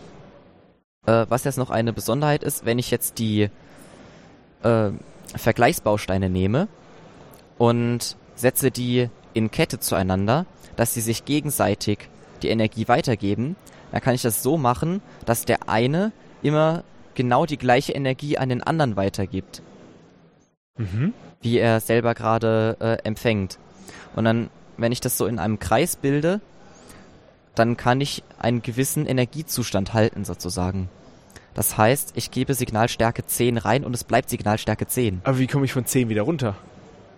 Dann äh, nutzt man den Vergleichsmodus und Ah. schiebt einfach an der Seite wieder ein Signal rein, das subtrahiert dann auf 0. Ah, das heißt, es ist wie der Speicherbaustein, nur dass er nicht, sich nicht 1 und 0 merkt, sondern tatsächlich den Level merkt. Genau. Also sozusagen multi, also gleich äh, ja, 4 Bit auf einmal statt nur einem Bit. Ähm, Im Prinzip kann man ja äh, 16 verschiedene äh, Werte damit Genau, repräsentieren. das sind ja dann 4 Bit. 16? Ist noch 4 Bit? ja. Kommt drauf an, wie man es äh, kodiert oder dekodiert. Man kann es auch als 16er Systemvariable nehmen. Ach so, ah ja, also quasi eine hexadezimale Zahl. Genau. Okay. Was machst du damit? Also das brauchst du jetzt nicht mehr zum Türöffnen. Ja, dann, Ich kommt, merk's, dann wir- kommen wir in den wir- Bereich Computer. Wir Und kommen jetzt langsam aus rechnen. dem, äh, äh, ja, äh, aus der heilen Welt raus und langsam wird es etwas äh, interessanter. Also als Basisgatter, was auch manchmal so schon für einfache Schaltungen gebraucht wird, für Türöffner teilweise auch, ist eine Und-Schaltung. Mhm. Und die lässt sich aus drei Invertern ganz einfach aufbauen. Und zwar ist der Gedanke, ich will einen Inverter haben, der eben nur dann was ausgibt, wenn die beiden anderen Inputs ähm, eben auf, dann auf Null sind. Also es müssen beide Inputs auf Null sein, dass der was weitergibt. Ich verstehe. Und weil ich dann eben äh, beim Uncutter so habe, dass beide Inputs auf 1 sein sollen, invertiere ich die gerade nochmal. Mhm. Das habe Ja. ich jetzt vielleicht ein bisschen komisch erklärt. Nee, ich fand es Also- eigentlich äh, verständlich. Also, Okay. ähm, äh, Also von den Inputs nochmal ausgegangen. Ich gebe auf beiden 1 rein. Das ist meine Bedingung für das und. Und invertiere die beide auf 0. und So, nur und, wenn und beide, nur wenn auf, beide null auf sind, 0 sind, genau. kommt 0 ans dritte an Genau, und dann geht das, nur dann geht das dritte auf 1. genau, das Und ist dann das habe ich quasi genau dieses Und-Gatter. Also ja, das finde Ja. ich, find ich sehr logisch. Okay, dann hast du auch ein Und-Gatter. Als nächstes Basisgatter kommt dann noch das XOR. Mhm. Also im Prinzip wie das OR-Gatter, nur mit Exklusivschaltung. Das heißt, es schließt Wenn ich Einen 1-1 Zustand habe, kommt 0. Genau. Und das wird gemacht, indem man ein Oder-Gatter mit Und-Schaltung kombiniert. Die Oder-Gatter sind in dem Fall ein bisschen anders gemacht. Und zwar äh, muss ich ja irgendwie den Output deaktivieren können, Mhm. wenn ich beide auf, wenn ich beide Eingänge auf High habe. Das mache ich so, indem ich eine doppelte Invertierung schalte. Und es kommt ja nur was raus, wenn in der Mitte zwischen den beiden Invertern 0 ist. Mhm. Und dann sage ich einfach, wenn jetzt die Unschaltung was rausgibt, dann gibt es in die Mitte rein von den äh, Leitungen und dann schaltet es ab. Mhm. Genau, ja, das, das macht Sinn. Wunderbar, dann haben wir jetzt also Not, OR, AND, XOR, Speicherzelle, Mhm. Speicherzelle Deluxe. Genau. und natürlich Leitung und Licht und I.O. und alles mögliche. Mhm. Okay, was hast du da als erstes mal mitgebaut? Das einfachste, was ich so am Anfang dann richtig mit Logik gebaut habe, war ein einfaches Codeschloss, bei Mhm. dem man fest die Werte einstellt, indem man äh, ein Keypad hat sozusagen, einfach eine Leiste aus Hebeln und sagt jetzt, wenn jetzt die, die, die Hebel da äh, runtergeschaltet sind, also runter bedeutet auf 1, Mhm. oben ist auf 0. Also wenn die jetzt auf 1 geschaltet sind, dann invertiere ich die hinten dran so, dass alle wieder auf 0 gehen, habe so ein vergrößertes Und-Gatter sozusagen. Mhm. Und nur wenn dann alle auf 0 invertiert werden, äh, gebe ich über einen anderen Inverter dann 1 an die Tür weiter. Das ist quasi. Ähm ich hatte jetzt gerade gedacht, ich würde hinter jedes. Äh, äh, ich habe etwas, das ich genau vorgeben will, und dann mache ich halt überall ein XOR dran. Also ich habe eine Vorgabe, mache XOR dran und nur das wenn ich genau das. Schritt. Äh, nee, ich meine jetzt, wenn ich einen Code erkennen will. Mhm. Ich habe äh, äh, hab einen Code, das ist mein Geheimwort. Mhm. Das ist der eine Eingang. Also ich habe zehn, äh, äh, ein, äh, zehn Bits sozusagen für mein Codewort und ich habe äh, zehn Bits, sage ich mal, für das, was der User eingegeben hat. Und wenn ich jeweils die Bit 0, beide Bit 0 mit XOR verbinde, beide Bit 1 mit XOR, beide Bit 2 und so weiter mit XOR, dann kommt am Ende ja nur 0 raus, wenn ich exakt das, wenn der Nutzer das gleiche eingestellt hat wie beim, bei meinem Passwort. Ja, das ist halt die erweiterte Form dann davon. Das einfachste ist, dass man selber voreinstellt, indem man Inverter setzt. Ach so, das, also, dass, dass man praktisch so ein modifiziertes Und-Gatter baut, ein Mhm. erweitertes modifiziertes Und-Gatter. Das Prinzip ist ja, dass ich eine, dass ich nach den Inputs einen Bereich habe, äh, wo dann alles zusammengefasst wird und nur wenn dieser ganze Bereich auf Null liegt, kommt dann was raus über den letzten Inverter. Also der Unterschied war jetzt Und- zu meiner Variante, dass bei meiner Variante quasi man nochmal irgendwo ein Eingabefeld hat, wo man definieren kann, was ist das Codewort. Bei Mhm. dir ist jetzt quasi dann hardcoded gewesen. Also in der Genau. Schaltung hast du einkodiert, was muss dann der der Code, das Codewort Ja, sein. das halt für die ähm, Platzsparer und für die, die es möglichst einfach haben wollen, dass man selber sagt, äh, ich setze da den Inverter, wo der Hebel runtergemacht werden muss. Denn wenn die Hebel oben sind, sind sie auf Null. mhm. Und da, wo ich dann den Hebel runter mache als äh, Code 1, dann muss ich da den Inverter hinten dran setzen, dass ich eben hinten auf Null bleibe für den Ausgang. Ganz kurze Frage. Weißt du noch, wie lange das jetzt her ist, dass du das probiert hast? Ähm, Minecraft spiele ich jetzt seit etwa vier Jahren. Äh, mit Redstone angefangen habe ich, denke ich, vor drei Jahren etwa. Okay. Ich weiß nicht genau, wie lange es her ist. Es hat sich so nach und nach entwickelt. Ich, Also ich glaub, Redstone hat mich schon von Anfang an so fasziniert. Aber äh, zuerst wusste ich damit nicht so viel anzufangen. Das kam dann so nach und nach, wenn man sich dann immer mehr anschaut, immer mehr beibringt.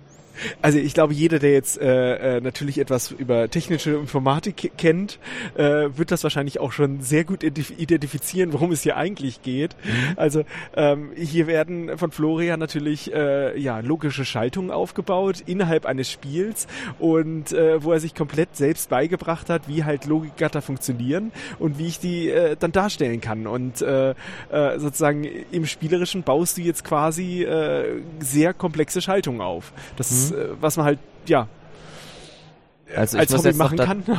ich muss jetzt noch sagen, ich habe mir es nicht ganz selber beigebracht. Mhm. Also was ich zum Beispiel von anderen gesehen habe, war dann das Und-Gatter, das X-Ohr und äh, die Speicherzelle.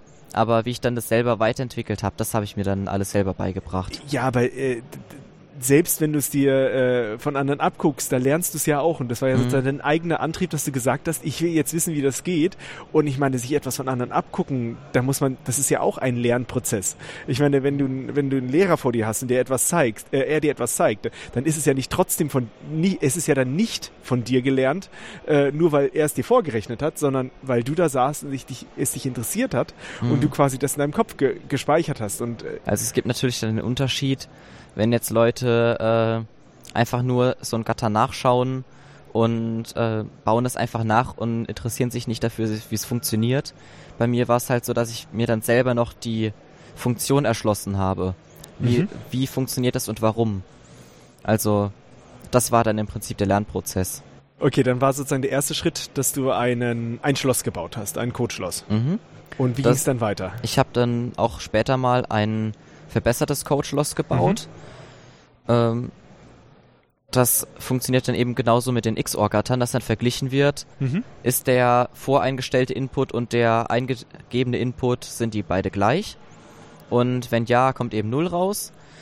Und äh, das wird dann alles zusammengefasst, alle Leitungen von allen einzelnen XOR-Gattern zusammengefasst, invertiert und an die Tür geleitet.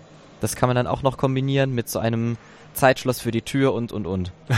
Und man kann auch zum Beispiel, es gibt äh, noch Flipflops, die habe ich noch gar nicht erwähnt. Das sind Speicherzellen, die sind so modifiziert, dass man einen Input hat und einen Output. Und wenn ich äh, dann die Speicherzelle habe, die 0 rausgibt, gebe ich einen Puls drauf, dann setzt sich die Speicherzelle auf High, also es gibt dann was raus. Und wenn ich dann wieder einen Puls drauf gebe, dann geht die Speicherzelle wieder aus. Mhm. Und insofern kann ich dann ähm, dieses Codeschloss noch erweitern. Das habe ich auch gemacht, dass ich kleine Speicherzellen gebaut habe, kleine Flip-Flop-Gatter und habe dann den Input nicht über Hebel, sondern über Knöpfe gemacht. Mhm. Dann war nur der Admin-Input für das ähm, für den Code war über Hebel, dass es fest eingestellt war und auch schnell editiert werden konnte, indem man die Hebel geändert hat. Aber der User-Input war über Knöpfe, dass dann eben nicht die Sorge besteht, dass man die Hebel so lassen muss und dann durch die Tür geht, sondern man hat den Knopf, auf einer Lampe wird angezeigt, wie ist das Signal, was gerade reingegeben wird. Und dann kann man so ähm, das weitergeben an die XOR-Gatter. Und wenn man dann den Code äh, eingibt, das hatte ich glaube ich noch mit einem zusätzlichen Knopf gemacht, dass man dann zur Bestätigung da drauf drückt und wenn man dann auf den Knopf drückt, wird dann ein Puls gegeben auf das ähm, Undgatter, dass es weitergeleitet wird, mhm. was schon äh, verglichen wurde, ob das stimmt. Und wenn es dann eben stimmt, geht es wieder an so einen Verzögerer, der dann die Tür für zwei, drei Sekunden offen hält. Und dann geht die Tür zu und alle Speicherzellen werden resettet. Ah, äh, ich merke jetzt auch noch was anderes. Dieses jetzt logge ich ein quasi, dieser Knopf, mhm. der ist ja auch noch für eine ganz andere Situation sehr praktisch, nämlich wenn du äh, später mal Datenquellen unterschiedliche äh, Geschwindigkeit haben anzukommen, kann man das durch so einen durch so einen Synchronisationsswitch sagen, jetzt weiterleiten, mhm. äh, dass zum bestimmten definierten Zeitpunkt das weitergeht, obwohl ich vorher unterschiedlich schnelle Leitungen hatte. Ja. Also das, das hast du quasi dann dadurch diesen, äh, das in dieses Schloss eingebaut, aber eigentlich sehe ich darin auch ein sehr wichtiges Bestandteil noch für ja weitere Entwicklung. Mhm. Also im Prinzip war das einfach nur so äh, zu sagen, jetzt will ich hier diese Türaktion starten, mhm. um ähm, Nicht das zu haben, dass dann die Tür wieder ewig offen steht. äh, Sonst kommen die Monster. ja, zum Beispiel. Oder eben andere Spieler, die man nicht drin haben will. Okay. Gut, dann hast du also jetzt äh, äh, das Schloss gemacht. Ähm, jetzt Ja. hast du irgendwann auch mal was mit Zahlen gemacht. Ja, ich habe mich schon, äh, ich glaube auch schon vor dem Schloss so ein bisschen mit Addierern beschäftigt und so weiter. Mhm. Und wie man sowas bauen kann. Das baut dann auf XOR-Gattern und Und-Gattern auf. Und zwar, wenn man binär addiert, hat man ja zwei Inputs. Das ist dann der Halbaddierer und Mhm. einen Output. Mhm. Und wenn ich jetzt nur einen Input aktiviert habe, Mhm. dann ähm, kommt auch nur äh, dann eine 1 raus. Mhm. Und wenn ich jetzt beide aktiviere, dann gibt es ja in der Summe 1, 0. Das heißt, die 0 geht dann raus. Also binär 1-0, genau. Und, was äh, dann natürlich 2 bedeutet. Also äh, Ja. Und ähm, dann kommt der Zusatz ins Spiel, der Carry. Mhm. Der wird dann wichtig, weil wir nicht einfach so das dann übertragen können auf einen weiteren Addierer, sondern wir müssen dann einen sogenannten Volladdierer bauen. Mhm. Ein Volladdierer-Baustein besteht dann aus zwei Halbaddierern, die hintereinander geschaltet werden. Mhm. Weil ich sozusagen noch das Carry von dem davor über auch noch mit rein Genau. muss. Und was der Volladdierer jetzt macht, im ersten Schritt werden die beiden Inputs verrechnet, Mhm. dann geht das Ergebnis weiter in den nächsten Halbaddierer rein, plus der Carry von dem Schritt davor. Dann werden die beide nochmal verrechnet und das ist dann der Output. Und das passt ja auch zeitlich, weil äh, wenn ich zu dem zweiten Halbaddierer komme, ist jemand, der parallel vielleicht ein Bit davor berechnet hat, äh, auch gerade fertig geworden. Mhm. Weil der was, ja auch jetzt, was jetzt aber noch mit reinwirkt, wenn ich zum Beispiel die äh, 1, 1, 1, 1, 1 und so weiter habe, ganz viele Einser, und ich addiere jetzt 1 drauf, dann läuft ja alles durch, dann springt alles auf 0 um und vorne äh, hüpft dann die 1 sozusagen eins weiter. Okay, aber das würde doch dann Also- quasi trotzdem nach dem zweiten Schritt schon fertig sein. Äh, das Problem ist dann, dass der Carry eben alles durchlaufen muss. Aber der Carry würde wirklich langsam dann laufen. Also der braucht dann doch Zeit. Ja, da kommen wir dann eben wieder auf äh, speziellere Sachen zurück und Optimierungen und eben die Verzögerung der Bausteine. Mhm. Das ist dann nämlich ganz interessant. Ich habe ja schon äh, erwähnt, dass man da Computer mitbaut. Was jetzt Computer machen ist, Also jetzt das ganz langsam. Wir sind bei Logikgattern. Jetzt können wir Mhm. noch nicht gleich mit Computern anfangen. Aber eine Sache lass mich, lass mich jetzt äh, dir noch sagen, das kann ich dir jetzt auch erzählen. Äh, und zwar habe ich mich mal mit dem Thema beschäftigt, wie man verhindern kann, dass ein Carry durchlaufen muss und so sogenannte Konstantzeitadditionen machen kann. Und das ist etwas, was tats- tatsächlich auf Chips gebaut wird. Und äh, da benutzt man dann Addierer, die ein nicht ähm, äh, eindeutiges Zahlenformat benutzen. Da gibt's dann quasi ein, eine Speicherzelle äh, oder äh, anstatt dass es nur eine Speicherzelle für Bit 0, eine Speicherzelle für Bit 1, Bit 2, Bit 3, Bit Bit 4, Bit 5 gibt, äh, nimmt man zwei Speicherzellen für Bit 0, die beide die gleiche Wertigkeit haben und dementsprechend auch für die anderen. Man kann das aber auch staffeln, dass man immer nur jedes dritte Bit oder jedes vierte Bit doppelt belegt. Dann hat man sozusagen eine nicht eindeutige Repräsentation und dann hat man einfach die Freiheit, wie addiert man jetzt sozusagen dort, wo einfach zwei Bits für die gleiche Wertigkeit gelten. Und dadurch kann man bewirken, dass ein Carry immer aufgehalten wird, weil man sozusagen dann einen Pufferbit hat und man kann tausendmal addieren und ein Carry wird nie durchwandern, wird immer aufgehalten an dieser einen Stelle durch bei diesen Konstantzeitadditionen ähm, äh, mit nicht repräsentativen, äh, nicht eindeutigen Repräsentationen. Und ganz am Ende, wenn man einmal wieder durch eine, zu einer eindeutigen Repräsentation kommen möchte, dann muss man einmal das Carry wieder durchlaufen lassen, hat aber vorher halt sehr, sehr schnelle Additionen. Das wäre vielleicht etwas, was man ja auch mal da probieren könnte, Mhm. ähm, äh, damit man einfach nicht so lange warten muss, wenn man sehr große Bitzahlen addieren will. ja, ich habe mich jetzt halt einfach damit beschäftigt, wie schaffe ich es, dass der Carry für äh, ein Bit in dem Volladdierer nur einen Tick braucht. Nur einen Redstone-Tick. Ach, Das dann- ist dann, Das, dann bräuchte es ja dann das gerade nicht, diesen Trick. ja, ich habe mir halt anders dann beholfen, indem ich die Zeit, die der Carry insgesamt braucht, runtergesetzt habe. Wie hast du das gemacht? Ich meine, Das kommt dann auf die äh, Gatter selber an, wie man die jetzt umsetzt mit Redstone. ah, okay. Also, Normalerweise baut man das XOR-Gatter mit einer Reihe von den Wärtern auf. Ich habe es geschafft, dass das XOR-Gatter mit zwei Vergleichsbausteinen aufzubauen ist. Ah. Und insofern habe ich das XOR von, jetzt muss ich kurz zählen, ähm, das sind ein Tick, zwei, drei Ticks, glaube ich, hat es maximal. Äh, von, von drei Ticks habe ich es runtergesetzt auf einen Tick. Okay. Und damit hast du dann einen Addierer, der einfach schneller das Carry-Bit weiterleitet, Mhm. aber im Endeffekt immer noch das gleiche gemacht hat. Das hat Ja. dich halt einfach nur fasziniert, wie kann ich es jetzt schneller machen. Das war das eine, was ich gemacht habe. Und davor, ähm, jetzt kommen wir so ein bisschen auf die Eigenheiten des Computers. Jeder Computer braucht ja einen Zähler, der sagt, ich führe jetzt diesen Befehl aus, Befehl Mhm. mit der Nummer sowieso. Ja. Das sind dann eben die Speicheradressen, die aufgerufen werden. Also Instruction. Äh, genau, also der, der ist. Program Counter. Hm? Program Counter. Program Counter, okay. Und die Eigenschaft des Program Counters muss sein, dass er möglichst schnell addiert. Mhm. immer wieder eins drauf addiert. Und da war das jetzt auch wieder so ein bisschen trickreich zu schauen, wie schaffe ich es, dass der Carry äh, nicht immer nur durch Addition durchläuft, sondern wie schaffe ich es, dass der Carry im Prinzip äh, vorhergesagt wird. Das war dann so der Gedanke, den ich hatte. Das fiel mir irgendwann mal so ein und dann dachte ich, das ist doch eigentlich genial und so einfach. Warum bin ich da nicht früher drauf gekommen? Warum ist mir das nicht vorher eingefallen? Und zwar behandle ich dann einfach den einzelnen Speicher, der äh, den Wert von dem Zähler behält und ähm, den Carry getrennt. Mhm.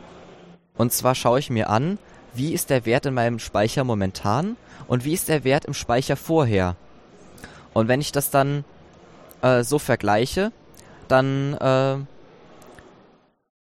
weiß nicht wie äh, jetzt habe ich gerade einen kleinen Denkfehler gehabt. Ich habe nicht den Wert vom Speicher, sondern den Carry im Prinzip überwacht. Mhm. Also ich habe Carries und Speicher getrennt Ja. insgesamt. Und dann habe ich so, jetzt muss ich auf die Eigenschaften von Binärzählen zurückgehen. Und zwar, wenn ich eine 1 habe und addiere dann eine 0 drauf, dann bleibt es. Dann Mhm. habe ich keinen Carry und es bleibt. Wenn ich jetzt einen Carry drauf tue und addiere 1, dann springt der Speicher auf 0 um Mhm. und es gibt einen Carry weiter. Mhm. Das heißt, ich habe mir angeschaut, äh, äh, wenn ich jetzt in dem Speicher eine 1 habe und äh, überwache dann den Carry von dem Speicher davor dazu, dann wird ein Carry weitergesendet, wenn jetzt äh, ein Carry reinkommt und im Speicher die 1 steht. Ganz genau. Und habe im Prinzip mir angeschaut, wie ist die Mechanik im Binärzählen, Mhm. wie sind die Prinzipien dahinter, wie kann man das anders darstellen. Und bin dann so darauf gekommen, dass ich das einfach getrennt behandle und auf diese Weise dann eben Zeit spare, indem ich nicht die Addition selber durchführe auf den Speicher und dann schaue, wenn der Speicher jetzt umspringt auf 0, dann muss ich jetzt einen Carry weitergeben, sondern ich behandle es betrennt, äh, ich hand- behandle es getrennt Mhm.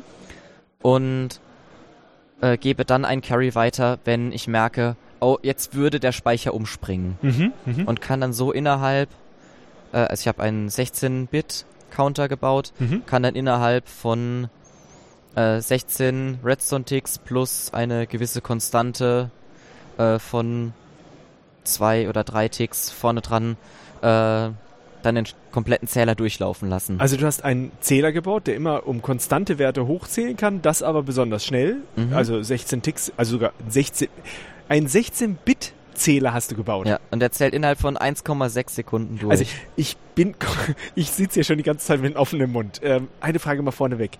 Hast du jetzt schon einen Computer gebaut? Nein, das ist noch ein okay, langer das, Weg. das ist der Plan dahin. Also, du willst einen kompletten mein Computer bauen. Problem ist halt, ich will nicht nur einen Computer bauen, Ja, sondern ich will einen Computer bauen, den man benutzen kann. ja. Ich habe erzählt bekommen, dass so ein paar verrückte Leute einen Computer gebaut haben, der in der Lage wäre, Minecraft laufen zu lassen. Also Okay. Minecraft in Minecraft. Mhm. Man kann durchaus so große Konstellationen bauen. Man kann äh, RAM-Speicherplätze bauen, die dann 16 Gigabyte groß sind. Ja. Äh, allerdings kommen dann verschiedene Probleme mit rein. Aber gut, wir haben ja die Größe, die, die Oberfläche vom Neptun. So gesehen ist da gut Platz. Ja, ist schon gut Platz, aber das Spiel lädt immer nur einen gewissen Bereich. Wenn das Spiel alles laden würde, dann äh, würde es auf den schnellsten Supercomputer nicht funktionieren. Also, das heißt, äh, sozusagen, äh, die Information würde nicht mehr äh, weiter fortgepflanzt werden. Genau. Das heißt, äh, ich glaube, der maximale Bereich beträgt äh, 256 Blöcke in jede Richtung. Also Meter, mhm. umgerechnet direkt.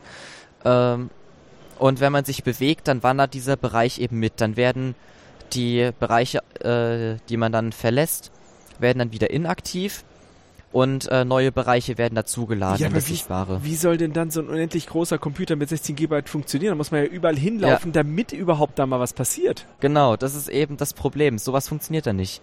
Und als anderes Problem, der ist ewig langsam. Das ist ja jetzt irgendwie auch so ein bisschen so Quantenphysik. Äh, es passiert nur etwas, wenn ich gucke. wenn ich nicht gucke, weiß ich nicht, ob er was Umgekehrte tut. Quantenphysik. Also Quantenphysik ist ja erst passiert, wenn ich nicht gucke. Okay. Okay. Ähm, Du sagst jetzt, du willst, äh, du kennst diese ganzen Sachen und du willst es jetzt aber so bauen, dass er nicht so viel Platz braucht? Mhm. Also ich will den im äh, geladenen Bereich halten, mhm. dass der Computer zwar groß ist, so groß, dass man auch was mitmachen kann, aber so klein, dass er noch alles äh, lädt. Also dass das Spiel noch den gesamten Computer im Ladebereich hat, mhm. dass der Computer tatsächlich verwendbar ist.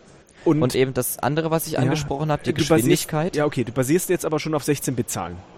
Äh, ja, okay. also ich möchte dann eben den äh, Speicher auf 16-Bit normieren und ich möchte die CPU auch auf 16-Bit mhm. normieren.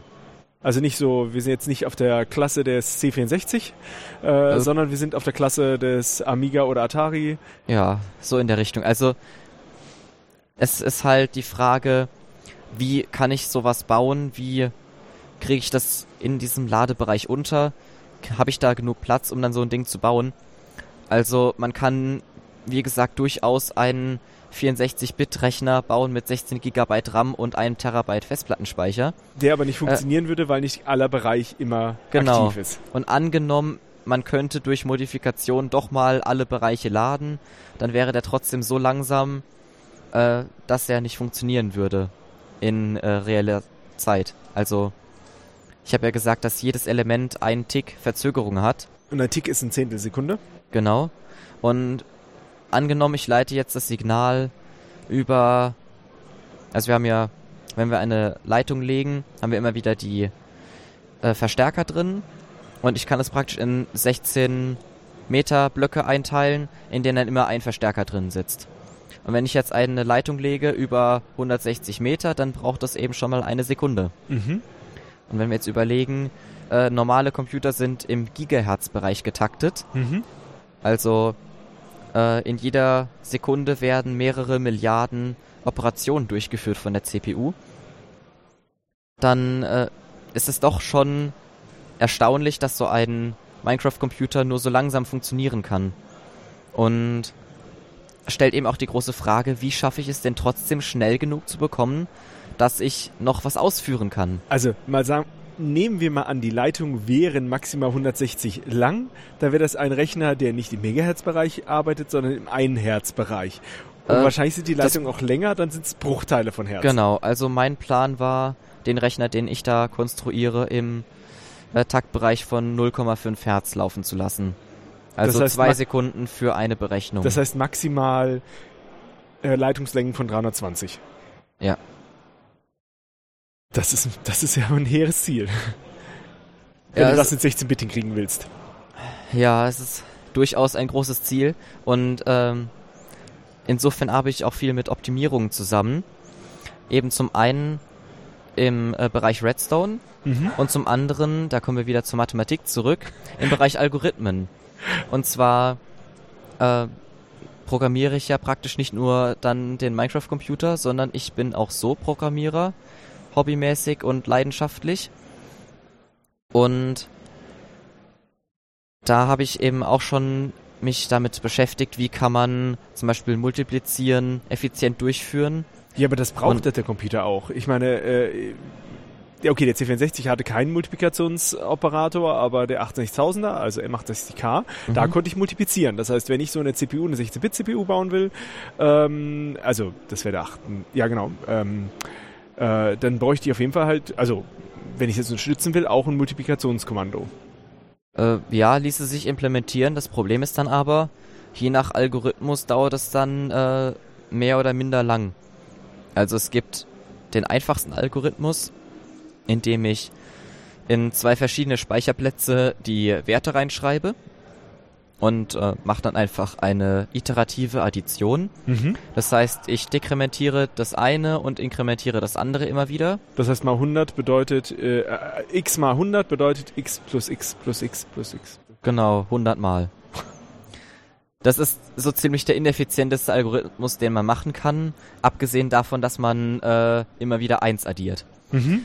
Äh, dann gibt es deutlich bessere Algorithmen, dass man äh, zum Beispiel bedingte Addition hat, dass man sich anschaut, ähm, das ist halt nur im Binären dann umsetzbar. Wenn ich jetzt eine 1 an der Stelle habe, dann addiere ich die andere Zahl drauf, ansonsten nicht. Das wird dann immer kombiniert mit Bitshift. Mhm. Das heißt, ich multipliziere dann die Zahl immer mit 2 durch, also verschiebe sie um eine Stelle. Mhm. Das ist ja äquivalent zueinander.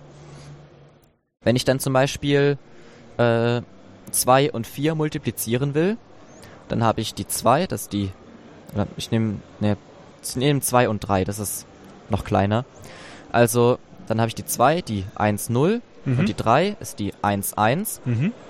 Und dann schaue ich mir jetzt an, bei der 3 habe ich an der 1er Stelle die 1. Das heißt, ich addiere jetzt die 2 auf mein Endresultat. Mhm. Dann habe ich 1, 0 drin stehen. Und dann sage ich jetzt, ich shifte dann ähm, meinen zweiten Multiplikationswert weiter. Also habe ich dann die 2 zu einer äh, 4 gemacht und habe dann 1, 0, 0. Mhm. Das hängt damit zusammen, das kann man sich ein bisschen erklären mit dem schriftlichen Multiplizieren, was Ich man wollte in der sagen, das Grundschule doch, erklärt das hat. ist doch exakt das schriftliche Multiplizieren mit dem Riesenvorteil, wenn ich mir sozusagen die nächste Stelle angucke. Äh, es kommt nicht vor, dass wenn das eine Stelle mal 5 oder 7 sein kann. Es gibt ja Mhm. nur die Zahlen 1 Genau. und 0. Das heißt, entweder ich mache die Addition auf dieser aktuellen Stelle oder eben nicht. Und Ja. damit wird halt dann natürlich das äh, schriftliche Multiplizieren viel, viel einfacher. Bedeutet nämlich, wenn ich äh, zwei Zahlen mit, miteinander multipliziere, muss ich mit der Zahl, die auf der rechten Seite steht, nur gucken, wie viel Bits sie hat. Und nach so und so viel 16-Bit-Addition bin ich auf jeden Fall fertig. Genau. Nicht bis zu 65.536, wenn zufälligerweise diese Zahl drin gestanden hätte. Das ist ein super Vorteil von der Methode. Es gibt auch noch ähm, ein ähnliches Prinzip. Im Binären ist es, ähm, glaube ich, sogar äquivalent dazu. Und zwar nennt sich das russische Bauernmultiplikation. mhm. Gibt es auch einen äh, Wikipedia-Artikel dazu unter genau dem Namen.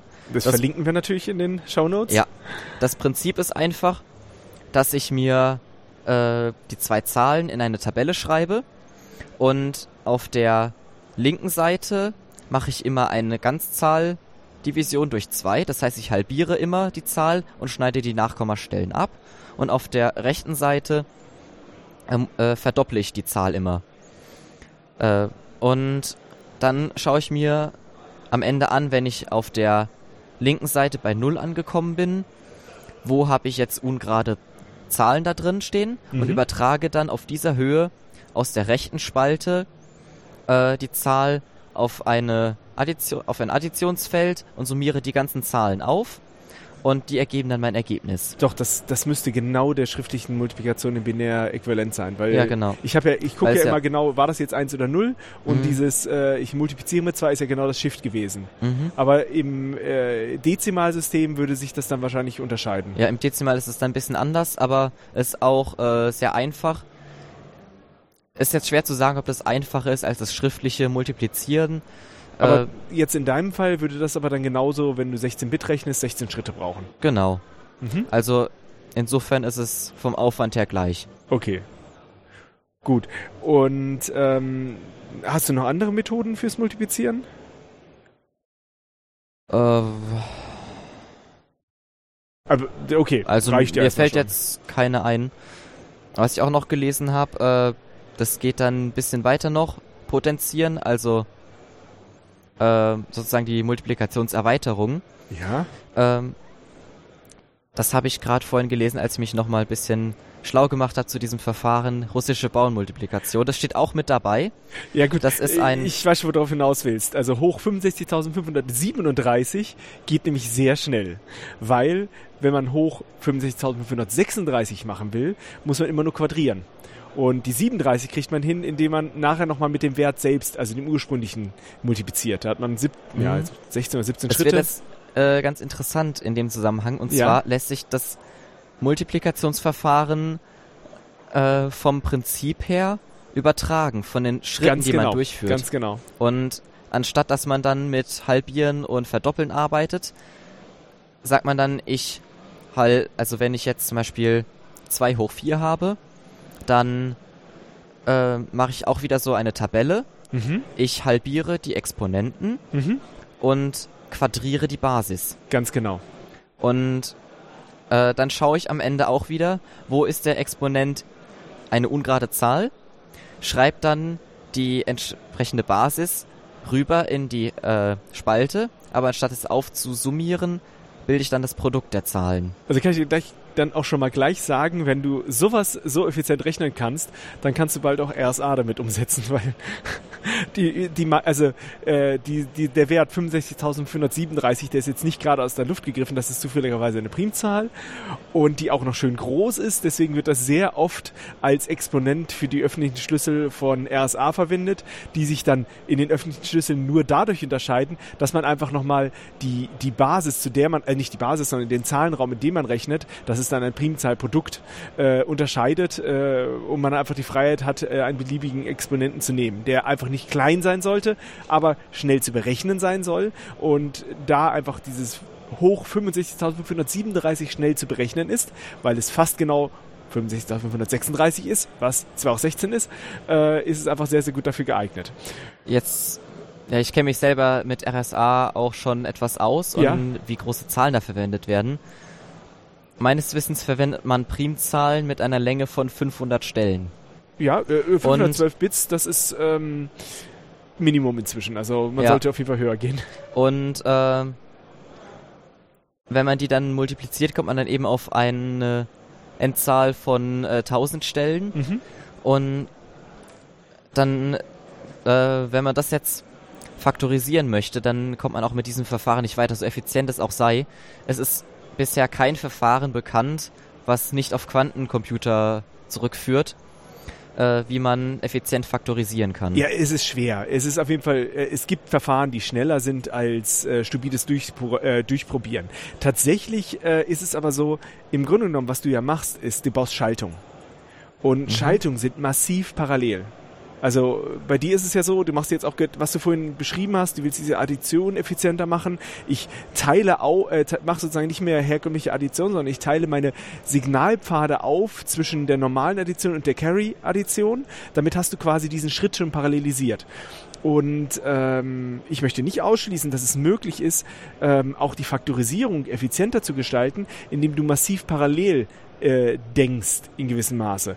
Und ähm, Liebe Eventbesucher, die nächste Chance, einmal im Leben Kamerakind zu werden, um 23 Uhr im ZDF Sportparksaal. wir haben hier gerade durch eine, eine Durchsage, dass man auch mal Kamerakind sein kann. Ich habe keine Ahnung gehabt, dass es das hier sogar gibt. Aber gut, äh, äh, natürlich, die viele Vorträge werden aufgenommen und gestreamt. Wahrscheinlich geht es genau darum. Okay, ähm, also äh, ähm, genau. Äh, dadurch, dass du natürlich so massiv parallel auch programmieren kannst, könnte man sich überlegen, ob es halt nochmal Verfahren gibt, die man umsetzt. Nur wäre das natürlich unfassbar äh, aufwendig, das innerhalb von Minecraft zu machen. Da solltest du dir mal überlegen, doch mal zu einem Spiel namens FPGA umzusteigen. Okay, ähm, du hast dich also mit Multiplizieren, mit Potenzieren beschäftigt, ähm, aber auch noch weitergehenden Operationen, die jetzt nicht typischerweise in einer CPU vorkommen. Also Ähm, du hast erzählt, dass du auch Wurzelziehen ja. probiert hast. Also, ich habe mal vor einiger Zeit über einen Freund äh, ein Video gefunden, das beschreibt, wie man schriftlich Wurzeln zieht. Und zwar, was viele nicht wissen, es gibt ein Verfahren, das der äh, Division sehr ähnlich ist, also der schriftlichen Division sehr ähnlich ist, über das man direkt eine Wurzel berechnen kann, Stelle für Stelle. Es wird allerdings heutzutage in der Schule nicht mehr beigebracht, weil es Taschenrechner gibt. So ist die einfache und äh, auch nicht sehr schlaue Erklärung dazu. Weil das Verfahren wirklich sehr interessant ist und es ist schade, dass es nicht mehr beigebracht wird. Und zwar baut es darauf auf, dass die Quadratzahlen zu erreichen sind, indem man die Summe aus ungeraden Zahlen bildet. Und dieser Fakt wurde dann weiter aufgeschlüsselt. Jemand hat sich genau Gedanken dazu gemacht, wie kann ich das jetzt auf Wurzeln anwenden, wie kann ich jetzt rausfinden, wie ich die Wurzel berechnen kann. Mhm. Und hat dann tatsächlich ein Verfahren gefunden, wie das ganz einfach möglich ist. Und im Wesentlichen muss man dafür äh, nur Summenketten bilden mit Mhm. ungeraden Zahlen Mhm. und muss dann möglichst viele äh, in die andere Zahl hineinpacken und schauen, äh, wie weit man das dann noch subtrahieren kann. Und da bietet uns das Binär dann wieder einen Vorteil. Und zwar haben wir immer nur, die Zahl lässt sich subtrahieren oder lässt sich nicht subtrahieren. Und äh, erleichtert uns da dann die Arbeit. Das ist aber jetzt quasi ein Rechenverfahren, das man tatsächlich auf dem Papier durchführen kann. Ja, Nur, das- dass es einfach in binär dann einfacher wird. Genau. Äh, soll ich das mal kurz demonstrieren mit machen einer mal ganz, Dezimalzahl? ganz oder ein ganz einfaches Beispiel vielleicht, dass man da mal so, ein, so einen Eindruck bekommt. Ich, also ich wette, wir finden auch einen Artikel dafür, dass man das nochmal nachlesen Ja, kann. zum Beispiel Wurzel aus 9. Also, wenn ich die Wurzel aus 9 berechnen will, Mhm. normalerweise äh, teilt man die Zahl unter der Wurzel dann in Zweierblöcke ein, was für dieses Verfahren nötig ist. In dem Fall haben wir jetzt nur eine Ziffer.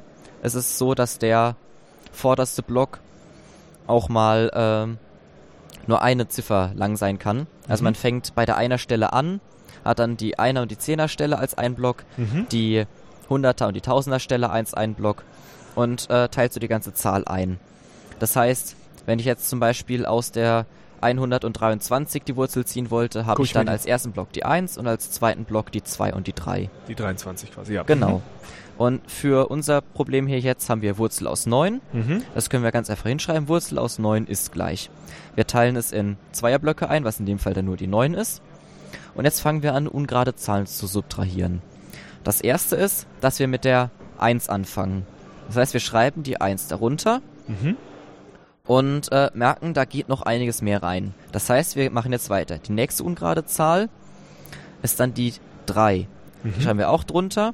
Können wir nebendran noch, dann noch die Summe schreiben mit so einem kleinen Trennstrich. Dann haben wir 1 und 3 gibt 4. Wenn wir jetzt noch die 5 drauf addieren, die nächste ungerade Zahl, dann, dann kommen wir auf der rechten Seite in der Summe genau auf 9.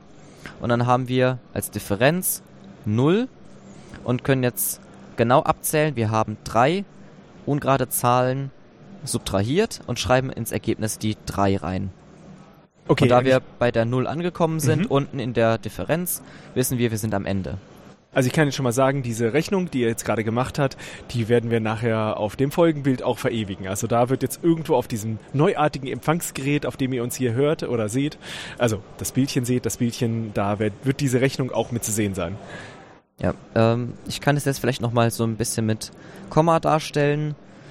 Äh, ich überlege gerade eine Zahl, die zwei, drei Nachkommastellen in der Wurzel hat. Ja, also ich meine, jetzt, jetzt ist so, ähm, das ist jetzt perfekt aufgekommen. Mhm. Ähm, woran weißt du, dass du jetzt nicht weiterrechnen musst? Weil unten in der Differenz die 0 drin steht. Wenn ich die Ah. Differenz berechne und dann steht unten die 0 drin, dann weiß ich, ich bin am Ende. Ich kann hier keine weiteren Zahlen mehr subtrahieren. Mhm. Okay. Wenn ich jetzt was mit Komma hätte, zum Beispiel, äh, was ist endlich? Oh, da fällt mir jetzt nichts ein, das ist schwer. Schwierig. Also ja, das Problem ist 1,2 mal 1,2 gibt 1,44. Also wir werden ja immer mehr Nachkommastellen kriegen. Wir müssen schon mit Nachkommastelle anfangen. Ja, also wir könnten zum Beispiel 1,44 nehmen. Ähm, das wird dann auch so in Zweierblöcke eingeteilt. Ich schreibe das hier gerade nebendran. Wurzel aus 1,4 oder ja, nee, wenn wir das als Ganzzahl nehmen, dann passt es wieder nicht, dann wäre wieder kein Komma. Ja, oder, Also- drei, oder dann nimm 3,6. Und 3,6? Ja, ich Ah, lass, nee, nee, das, also- das Also wir schauen dann, wir haben Nee, das. Komma so als Basis für Mhm. die äh, Zweierblöcke. hinterm Komma äh, ist es dann erstmal egal, wie wir das haben. Das äh, zeige ich gleich noch. Vorm Komma teilen wir dann in Zweierblöcke ein. In dem Fall hier die 1 wieder, also nur eine Stelle. Dann fangen wir an. Wir schreiben drunter äh, 1, subtrahieren, merken, okay, jetzt ist Schluss. Ziehen den Subtraktionsstrich drunter und haben als äh, Differenz 0. Jetzt aber so, wir haben hinterm Komma noch Zahlen. Das Ja. heißt, wir müssen weitermachen. Mhm. Erstmal schreiben wir jetzt, weil wir eine Zahl subtrahiert haben, die 1 ins Ergebnis hin. Und weil wir jetzt noch vom hinterm Komma was runterziehen, schreiben wir noch ein Komma hinter die 1 im Okay, Ergebnis. aber eins steht jetzt da, weil wir genau nur einmal äh, etwas tun mussten. Also nur eine ungerade Zahl hatten. Vorhin haben wir drei ungerade Zahlen gehabt, deswegen hatten wir drei. genau. Und jetzt haben wir nur eine ungerade Zahl subtrahiert, deshalb ist hier die 1. Mhm. Jetzt ziehen wir von dem hinterm Komma Zahlen runter. Und zwar äh, zieht man immer genau einen Zweierblock runter. Mhm. Angenommen, wir hätten jetzt hier nur 1,4, dann würden wir 4 und 0 runterziehen. Mhm. Also immer einen Zweierblock. Deshalb ist es egal, wie wir das dann hinten dran einteilen. Wir machen halt so lange weiter, bis wir keine Zahl mehr da haben. Und wenn wir trotzdem in der Differenz nicht auf 0 kommen, ziehen wir halt immer zwei Nuller runter. Mhm. Also im Prinzip wie bei Division, Mhm. äh, wenn wir Kommastellen berechnen. Dann ziehen wir auch immer halt nur eine Null runter, äh, aber wir ziehen auch immer dann weitere Zahlen runter. Jetzt ziehst du also die 44 runter. Genau, jetzt ziehen wir 4 und 4 runter. Jetzt ergibt sich eine kleine Besonderheit in dem Verfahren. Und zwar, wir machen jetzt nicht einfach mit irgendwelchen ungeraden Zahlen weiter, sondern wir nehmen das Ergebnis als äh, Reihenzahl, multiplizieren das mit 2 und hängen eine 1 an. Das heißt, wir schreiben jetzt an die hinterste Stelle erstmal eine 1, weil wir die anhängen. Das Ergebnis, da steht jetzt 1, multiplizieren wir mit 2, dann haben wir 2 und das schreiben wir vorne dran. Dann haben wir als nächste ungerade Zahl, mit der wir weiterrechnen, Die 21. die 21. Genau. Jetzt äh, die nächste ungerade Zahl, die, die wir dann subtrahieren, wir sehen, da geht ja noch was rein, ist dann die 23. Und dann können wir hinten dran schreiben, wieder die Summe, weil wir jetzt mehr als eine Zahl haben. Da sehen wir dann schon, das ist 44. Das heißt, wenn wir jetzt den Strich drunter ziehen und die Differenz bilden, haben wir 0. Das heißt, wir wissen, wir können aufhören. Und weil wir jetzt die 21 und die 23 subtrahiert haben, also äh, zwei ungerade Zahlen, schreiben wir dann hinter das Komma im Ergebnis die 2. Und wissen, wir sind fertig. Dann haben wir als Ergebnis Wurzel aus 1,44 ist 1,2. Okay. Das Verfahren, also es scheint zu funktionieren. Also wir haben es jetzt an zwei Mhm. Zahlen ausprobiert. Äh, äh, ja klar, das ist natürlich etwas, was man früher auch gelernt hat. Inzwischen macht man das nicht mehr, weil man das äh, im Taschenrechner hat. Aber du bist jetzt hingegangen und hast jetzt diese, dieses Verfahren genommen und hast das in Redco, äh, in Redstone. Redstone Also- Ore umgesetzt. Ich habe es noch nicht da rein umgesetzt, aber ich habe das zum Beispiel schon mal in Java gemacht, dieses Mhm. Verfahren.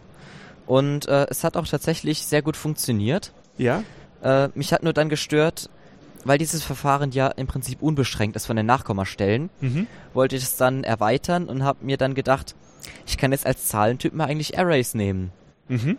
Habe das dann umgecodet und ich war dann total enttäuscht. Irgendwo habe ich noch einen Fehler in diesem Code drin und ich finde und finde ihn nicht. Es funktioniert irgendwie nicht. Mit normalen Datentypen hat es geklappt und es frustriert mich, dass es dann nicht mehr funktionieren wollte. Aber hast es schon gefunden, den Fehler? Leider nicht. Okay. Aber du Ich muss da nochmal schauen. Ich muss ja dann auch für die Arrays selber Additionsmethoden Ja, ja, selber natürlich. schreiben und so Sachen. Aber ich bin jetzt schon mal beruhigt, dass du auch noch äh, herkömmliche Programmiersprache benutzt, mit denen ich mich auch auskenne, äh, um halt sozusagen diese Sachen vorher schon mal zu probieren. Das heißt, du, du programmierst nicht gleich alles in Minecraft. Ja. Aber okay, verstehe ich auch, dein Computer ist ja auch noch nicht fertig. Ja. Okay, du hast also, äh, so gehst du dabei vor. Also du bekommst mit, äh, ich könnte zum Beispiel auch eine Wurzel berechnen. Okay, das brauche ich jetzt nicht unbedingt in den Computer, aber äh, für bestimmte Aufgaben könnte das auch ein Mhm. Computer brauchen können oder ich könnte das im Programm brauchen. Also versuche ich mir dafür Verfahren zu finden. Oder in diesem Fall hast du das halt in irgendeinem Video gesehen, ähm, also auf YouTube hast Mhm. du gesehen, hier gibt es einen Wurzel. Das war auf dem Kanal Schools Easy. Mhm. Das ist eigentlich ein Nachhilfekanal. Mhm. Auf dem äh, kleine Videos gezeigt werden, wie man äh, so einfache Probleme aus der Mathematik löst, angefangen von Dreisatz und äh, so den Basissachen bis hin eben auch zu solchen interessanten Wurzelberechnungsverfahren, äh, wie man lineare Gleichungen lösen kann. Also es ist im Prinzip für alle was dabei. Und, Und du hast dich jetzt eben, hast eben rausgezogen, dieses Wurzelziehverfahren und gleich gesehen, hey, das ist auch etwas, was ich ja dann später auch mal umsetzen kann. Wir haben zum Beispiel schon vor einiger Zeit im Informatikunterricht ein Verfahren behandelt. Das ist das sogenannte Heron-Verfahren. Mhm. Das zielt darauf ab, dass man ein Quadrat konstruieren will mit dem Flächeninhalt der, also mit dem Flächeninhaltswert der Zahl, aus der man die Wurzel ziehen will. Und dann aus der äh, Flächenformel ergibt sich ja, dass man dann sieht, die Seitenlängen sind genau die Wurzel. Ganz genau. Das ist so dieses, dieses herkömmliche Verfahren, wie man sonst sagt, wie ich meine Wurzel schnell annähern kann. Ja, wobei das im Gegensatz zu dem direkten Ausrechnen natürlich auch wieder richtig langsam ist. Okay. Und wenn ich mir jetzt das dann anschaue, das kann ich ja auch kurz erklären, dieses Verfahren, als äh, Standardseitenlänge für den ersten Parameter nehme ich 1 und äh, die zweite Seitenlänge wähle ich dann äh, meine Zahl, aus der ich die Wurzel ziehen will und äh, habe dann schon ein Rechteck konstruiert mit dem richtigen Flächeninhalt. Mhm. Jetzt passt es natürlich noch nicht ganz und ich muss das zum Quadrat irgendwie zurechtbiegen. Und was das Heron-Verfahren macht, ist, es mittelt die beiden Seitenlängen und nimmt es als neue Seitenlänge und ergänzt dann für die andere Seite die Ergänzung zu der Zahl, äh, zu der man die Wurzel will. Ja, also das ich nehm- heißt, wenn ich, ich nehme jetzt die, die Zahl und teile sie durch meinen neuen Kandidaten. Und Genau. dann habe ich einen neuen, dann habe ich zumindest wieder ein Rechteck, das die richtigen Flächeninhalt hat, aber womöglich halt noch ein Rechteck ist, wahrscheinlich Genau. so immer ein Rechteck ist, nur sich immer mehr einem Quadrat annähert. Und wenn man dieses Verfahren jetzt eben ähm, unendlich oft wiederholt, dann kommt man zum Ziel. Genau. und hat dann exakt die Wurzel. Manchmal ist es so, dass dann Zahlen durch Zufall schon mal das richtige Ergebnis vorher rausgeben und man sieht dann, aha, ich habe das Quadrat exakt. Aber meistens ist es so, vor allem wenn man dann die Wurzel von äh, zum Beispiel von Primzahlen berechnen will, oder klassische, klassisches Beispiel die Wurzel aus 2, dann merkt man ganz schnell, dass man da ziemlich lange rechnen muss und es braucht auch ziemlich lange, bis man dann so ein paar Nachkommastellen zusammen hat. Tatsächlich, genau das habe ich mal gemacht. Äh, wollte das auch sehr lange ausrechnen, habe auch das mit dem Heron-Verfahren gemacht und ich habe damals, das war in Omicron Basic, äh, die Zahlen im String-Format gespeichert und äh, musste dann feststellen, dass ich äh, ja die Schwierigkeit hatte, es kommt eine Division und die Division ist ja jetzt äh, auch nicht Oh. unbedingt eine Dezimalzahl, die abbricht, Ja. sondern kann auch ein unendlicher Dezimalbruch sein. Also 1 durch 3 ist 0,33 und so weiter. Und die Frage ist, wann breche ich jetzt ab? Weil äh, ich will ja trotzdem besser, wer besser werden bei meiner Wurzel. Und dann hatte ich da einfach, äh, war es für mich damals noch ein ungelöstes Problem. Ich war, ich selbst war nicht auf die Idee gekommen, plötzlich mich nach einem anderen Verfahren umzusehen. Äh, ja, was jetzt Ja. mit der schriftlichen, äh, mit dem schriftlichen Wurzelziehen natürlich funktioniert hätte. Was jetzt äh, schön war, ich hatte das Verfahren auch vorher nicht gekannt und ich hatte auch nicht direkt danach gesucht. Ich war praktisch so in der Sackgasse. Es gibt so ein paar Verfahren, aber die sind total ineffektiv. Was mache ich jetzt? Und dann stieß ich auf dieses Video und habe gedacht, wow, genial. Genau das, was ich brauche.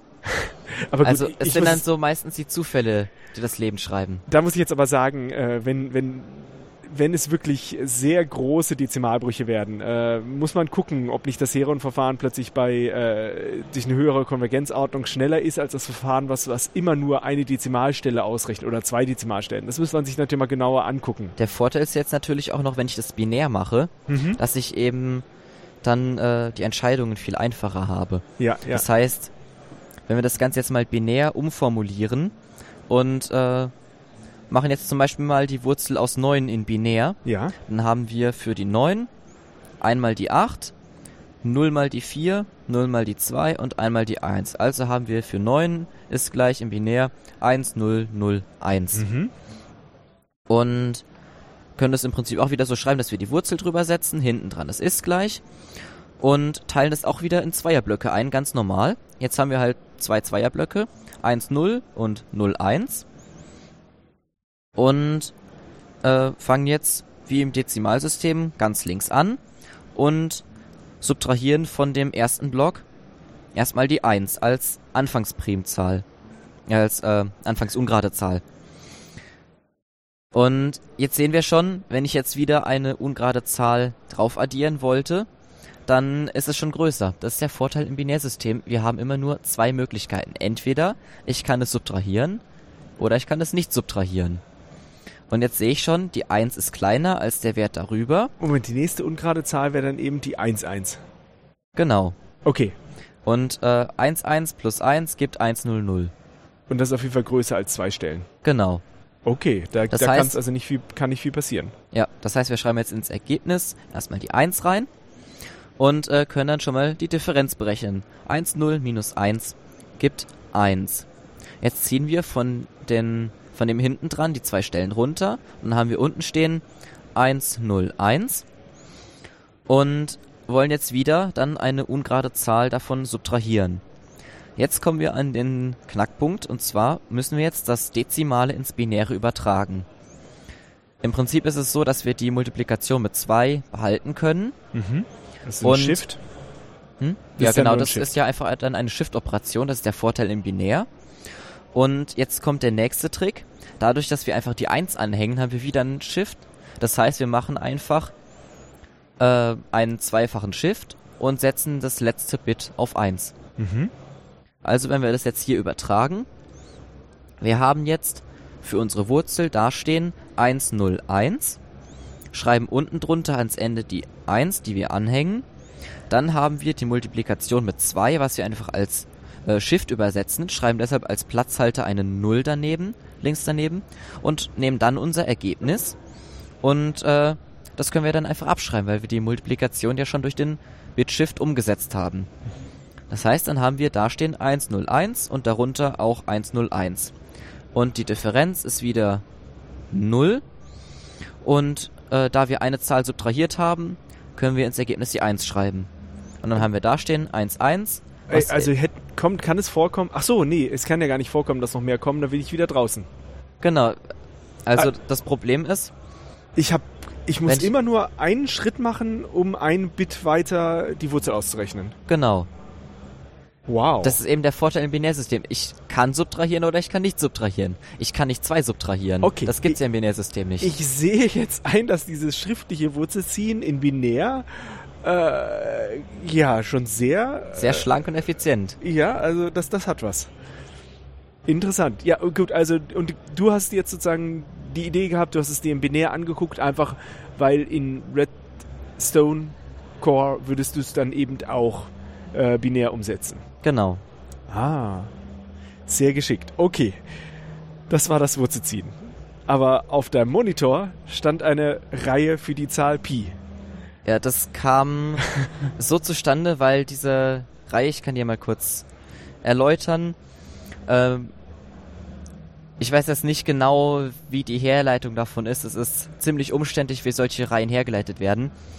Die Reihe besagt einfach, Pi äh, ist gleich die Wurzel aus 12 mal die Summe, also das Summenzeichen ist das große Sigma, äh, von n gleich 0. n ist unsere Zählervariable, die schreiben wir unten drunter, n gleich 0. Über das Summenzeichen schreiben wir unendlich, also von 0 bis unendlich zählen wir durch. Von, jetzt schreiben wir hinter das Summenzeichen, was wir in der Summenreihe drin haben wollen. Und da haben wir jetzt 1 geteilt durch langer Bruchstrich, Klammer auf 2n plus 1, Klammer zu, mal, Klammer auf, minus 3, Klammer zu, hoch n. Die Formel sieht jetzt erstmal ziemlich sperrig aus, aber das Sagenhafte konvergiert so rasend schnell, das kann man sich kaum vorstellen. Ich habe mal eine andere Formel für Pi. Ähm, ich muss jetzt überlegen, ob ich das noch zusammenkriege. Mm, ah ja, ich hab's. Die andere Formel sagt, Pi ist gleich 4 mal die Summe aus n gleich 0 bis unendlich von wieder ein Bruchstrich. Über dem Bruchstrich steht Klammer auf minus 1 Klammer zu hoch n. Unterm Bruchstrich steht 2n plus 1. Ich habe diese Formel, die zweite, mal in Java programmiert und habe die durchlaufen lassen und wollte mal sehen, wie lange braucht das, bis ich damit den größten Datentyp voll habe. Mhm. Der größte Datentyp hat, äh, ich glaube, in etwa 20 Nachkommastellen. Und äh, es hat fast vier Stunden gedauert, bis diese Formel endlich so weit war, dass es in Double nichts mehr verändert hat. Also, es war wirklich ewig lang im Vergleich zu dem anderen, was ich dann später mal gemacht habe. Das hat nur 30 Schritte gebraucht, knapp, und war innerhalb von einer Mikrosekunde fertig. Also ich meine, jetzt muss ich mal ganz, äh, ganz klar sagen, natürlich gibt es verschiedene Konvergenzgeschwindigkeiten und äh, solltest du dich mal entscheiden, Mathematik zu studieren, wirst du genau solche Fragestellungen in der Analysis-Vorlesung äh, und auch in der Numerik natürlich kennenlernen. Und äh, diese äh, Reihen, die können zum Beispiel aus Potenzreihen entstehen, wie wir es auch schon äh, Mhm. vorhin äh, Ja. ganz kurz Die angesprochen zweite haben. Formel wäre, äh, glaube ich, das zu dem Arcus-Tangens. Ich kann gerade ganz schnell mal gucken, wie Und die Formel meine- vom Arcus-Tangens ist. Es gibt aber natürlich auch noch andere Verfahren, also so, äh, Fixpunkt-Iterationen, die halt äh, auch sehr schnell konvergieren, dass man also nicht immer aufsummiert, sondern auch äh, andere Mechanismen anwendet, um sehr schnell zu einer Zahl zu kommen. Aber in dem Fall, wo du natürlich äh, dir überlegst, solche Berechnungen dann in äh, Minecraft umzusetzen, wo du Addition, Multiplikation und Division äh, schon umgesetzt hast, ist es natürlich sehr naheliegend, dass du eine Reihendarstellung äh, versuchst und äh, umsetzt. Obwohl den Datentyp Double hast du wahrscheinlich in Minecraft noch nicht. Das war jetzt eher so Ja, nochmal so ein anderes Problem, was du dir angeguckt hast. ja, Aber letztlich war das ja auch der Grund, warum ich plötzlich so überrascht war, weil diese Zahl war so handschriftlich quer über den ganzen Monitor gesetzt und ich saß da, äh, sah dann da so vier, äh, ja, äh, äh, ja, wahrscheinlich auch Schüler, die darüber diskutiert haben, wie man das im geschickt umsetzen kann und äh, das ist natürlich eigentlich etwas, äh, wo ich jetzt nicht erwartet hätte, das halt hier auf der GPN direkt zu sehen. Ich meine, und äh, letztlich auch der Grund daneben stand natürlich dann so ein, so ein Minecraft-Server, wo ich einfach das überhaupt nicht zusammenbringen konnte. Aber ich glaube, du konntest jetzt wirklich äh, Ja. schon sehr nah erklären, was für dich dadurch der, durch der Zusammenhang ist und sozusagen dich, für dich auch der Antrieb. Denn das große Ziel ist für dich jetzt, auch wenn du dich jetzt mal auch mit E und Pi berechnest, äh, also Pi-Berechnungen, E-Berechnungen und äh, Wurzelziehen beschäftigst, dass du irgendwann halt auch mal einen Computer bauen willst. Das ist so dein, dein Ziel. mhm. Was also, fehlt dir denn da noch? Ich bin derzeit noch dabei, den Speicher so ein bisschen effizienter zu gestalten. Äh, was ich halt brauche, ist möglichst viel Speicher, dass man den auch gut programmieren kann. Problem dabei ist wieder, ich muss das so gestalten, dass der Speicher äh, möglichst schnell vom Zugriff ist. Also ich muss sozusagen eine Art äh, SSD bauen in Minecraft, äh, um das mal für äh, einfache Leute sozusagen auszudrücken. Ich kann jetzt nicht einfach hingehen und baue riesige Speicherhäuser und habe dann langsame Leitungen da rein. Das drosselt ja dann auch wieder meine Geschwindigkeit. Ich muss ja die Befehle, die ich ausführen will, erstmal aus dem Speicher rausholen, in die CPU reingeben. Die CPU braucht dann noch irgendwelche Daten, die berechnet werden sollen. Also ich habe ja einerseits die Befehle, die ausgeführt werden. Das ist einmal ein Datensatz, der aus dem Speicher kommt. Dann habe ich noch mindestens einen Datensatz, der in die CPU reingeht, um den zu verrechnen, zum Beispiel äh, um den bitweise zu negieren oder solche Sachen. Und äh, das drosselt dann extrem die Geschwindigkeit, wenn ich erstmal warten muss, bis so ein Ding aus dem Speicher rauskommt. Ich gebe dann über den Program Counter an den Speicher weiter, lade jetzt dieses Register und wenn es dann schon mal zwei Sekunden dauert, bis überhaupt der Speicher gemerkt hat, oh, ich soll da was rausschicken, dann kann ich den äh, Computer schon mal mit der Geschwindigkeit, wie ich den geplant habe, ganz vergessen. Und deswegen Ja. überlegst du jetzt sozusagen eine Speicherstruktur, die deutlich effizienter und Mhm. schneller die, Ja. die Informationen liefern kann. Also was ich jetzt machen möchte, ist sowas halbmechanisches. Und zwar gibt es in Minecraft noch ein mechanisches Redstone-Element, das ist ganz praktisch. Das ist so eine Art Mini-Hydraulik. Und zwar, ich kann einen Block erstellen, der fährt eine Erweiterung aus, die einen Meter lang ist und Mhm. kann dann dadurch äh, Dinge immer um einen Block verschieben. Nachteil dabei, dass dieses Objekt kann immer nur zwölf Blöcke verschieben, maximal, und nicht mehr. Wenn ich das jetzt kombiniere mit dem sogenannten Redstone-Block, der wurde auch in einem der letzten Updates hinzugefügt, der funktioniert wie eine Fackel, hat aber den Vorteil, er ist stationär und lässt sich verschieben. Wenn ich die Fackel von dem Block runterschiebe, an dem sie dran ist, dann fällt die hin als Item, das ich dann wieder aufsammeln kann. Aber sie äh, gibt kein äh, Redstone-Signal mehr ab. Und dieser Block, der ist eben verschiebbar, den kann man äh, rumschubsen, wie man will. Und der gibt halt immer sein Signal ab. Und wenn ich das dann kombiniere mit äh, Schleimblöcken, die es auch gibt, die kleben. Schleimblöcke? Ja, das. Ich weiß nicht mehr, in welchem Update die dazu kamen. Das war eins von den äh, neueren jetzt. Okay. Äh, es gibt nämlich auch Schleimmonster in Minecraft und äh, wenn man die besiegt, dann kriegt man so kleine Schleimbälle raus, die man dann zu so Schleimblöcken machen kann. oh Gott, ich, äh, Hauptsache ich schlafe davon jetzt heute Nacht nicht schlecht. Und der Vorteil von diesen Blöcken ist, die kleben zusammen und wenn ich die dann mit diesem Kolben, mit diesem Mechanikelement kombiniere, dann kann ich den Redstone-Block vorschieben und wieder zurückziehen. Und kann so eben dann deutlich schneller Daten übertragen, weil ich dann einfach über ein Redstone-Signal dieses Mechanikelement aktiviere. Das fährt sich aus und direkt äh, nach einem Tick, das ist der Vorteil, das funktioniert auch mit einem Tick Verzögerung nur, nach einem Tick ist dann der Redstone-Block einen Block weiter, kann das nächste Redstone aktivieren und das braucht dann äh, keine Zeit zum nächsten Pisten. Mhm. Äh, so, also so heißt es in Englisch. Der, Pisten ist der dieser, Kolben. dieser Kolben, genau. Genau. Und damit baust du dir jetzt sozusagen, äh, das ist sozusagen dein Stand, um den schnelleren Speicher zu bauen. Ja, das ist die Übertragung für die Daten Aha, in okay. den Turm und zurück. Mhm. Und das heißt, dass sozusagen, äh, um deiner CPU und deinem Rechner näher zu kommen, ist das jetzt etwas, wo du sagst, damit ich die Performance erreiche, brauche ich schnell einen Speicher und da arbeitest du jetzt Genau. dran. Im Prinzip war es ja auch so äh, bei der Entwicklung der normalen Computer. Am Anfang hatte man äh, gut, Z1 war das erste richtige Computermodell im Prinzip. Wurde mit Staubsaugermotoren betrieben und hat Bleche hin und her geschoben. Okay, dann Also- soll ich mich nicht über Schleimbeutel äh, beschweren.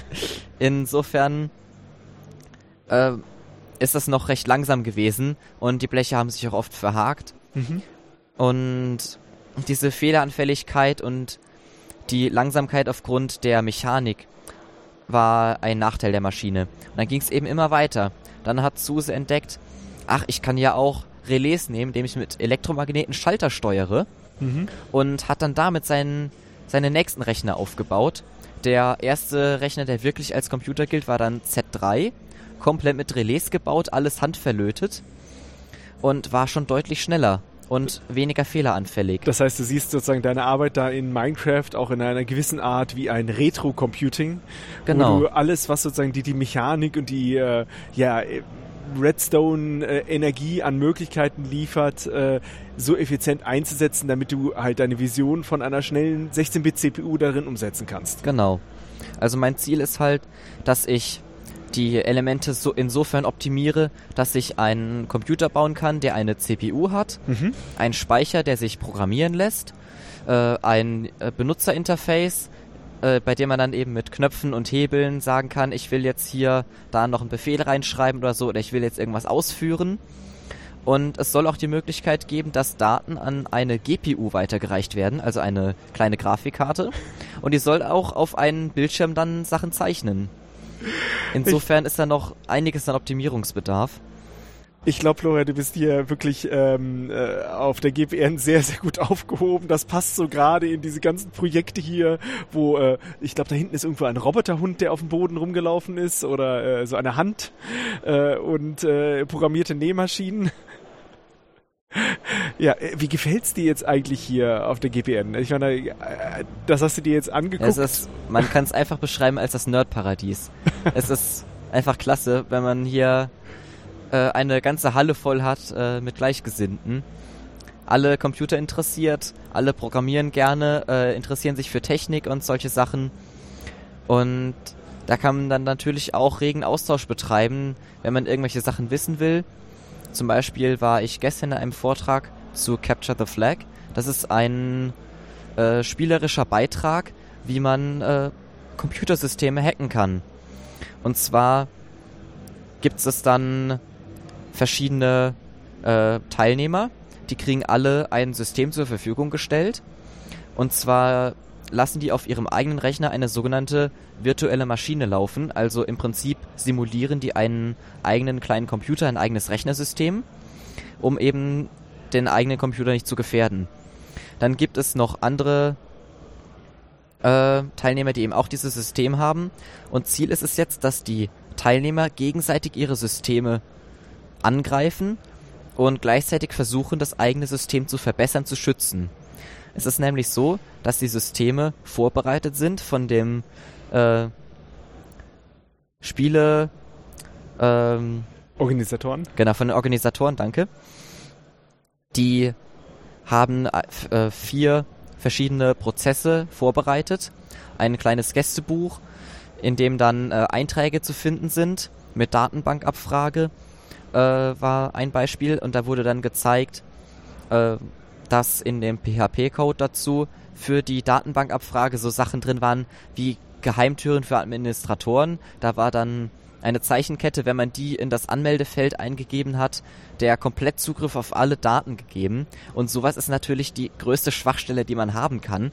Wenn jemand das rausfindet, dann kann er alle Daten abgreifen. Ich, ich sehe schon, dass dieses Computer im Computer hat es auch dir da angetan. Also du hast aber nicht mitgemacht, oder? Äh, nein, insofern ist es für mich noch nichts gewesen, da ich mich mit äh, Linux-Befehlen nicht so, so gut auskenne, als dass ich da hätte mitmachen können. Und zwar lässt es eine virtuelle Linux-Maschine laufen. Ja, das heißt, und da hast du jetzt ja bis nächstes Jahr ähm, ja. etwas Zeit, dich schon darauf vorzubereiten Mhm. und nächstes Jahr bei der Challenge mitzumachen. Ja, zum Beispiel. Also planst du auch nächstes Jahr wieder dabei zu sein. Das wäre auf jeden Fall eine Idee, ja. Na gut, ich meine, bis dahin musst du, ist ja, hast du ja auch noch äh, einen anderen Job zu tun. Mhm. Äh, und natürlich, ähm, ja, in der Schule natürlich auch noch was anderes als Minecraft äh, zu Wobei, hacken. wenn die GPN nächstes Jahr wieder zur gleichen Zeit ist, habe ich hoffentlich mein Abi geschafft und bin dann äh, vorerst frei. Okay. Ja, dann äh, möchte ich mich ganz, ganz herzlich für das Gespräch bedanken. Ich sehe schon, ich muss mich auch mal darum bemühen, jemanden zu finden, der mir etwas über das Capture the Flag sagen kann. Und äh, ich muss sagen, ich bin schlichtweg begeistert, äh, wie sehr du dich da für die Mathematik äh, faszinierst und äh, tatsächlich versuchst, neue Methoden zu finden und um halt einfach auch einen ja, virtuellen Spielecomputer oder äh, ja, einen echten Computer soll es ja nachher sein, in einem Spielesystem noch besser umzusetzen und äh, möchte auch ganz herzlich dazu gratulieren, dass du dir dich da so weit auch in die Mathematik hineinbeißt und das halt, äh, wo du jetzt auch noch zur Schule gehst. Und äh, ich bin gespannt, was wir da in Zukunft nachher für ja, Rechensysteme im Minecraft finden werden. Florian, vielen Dank für das Gespräch. Ja, gerne.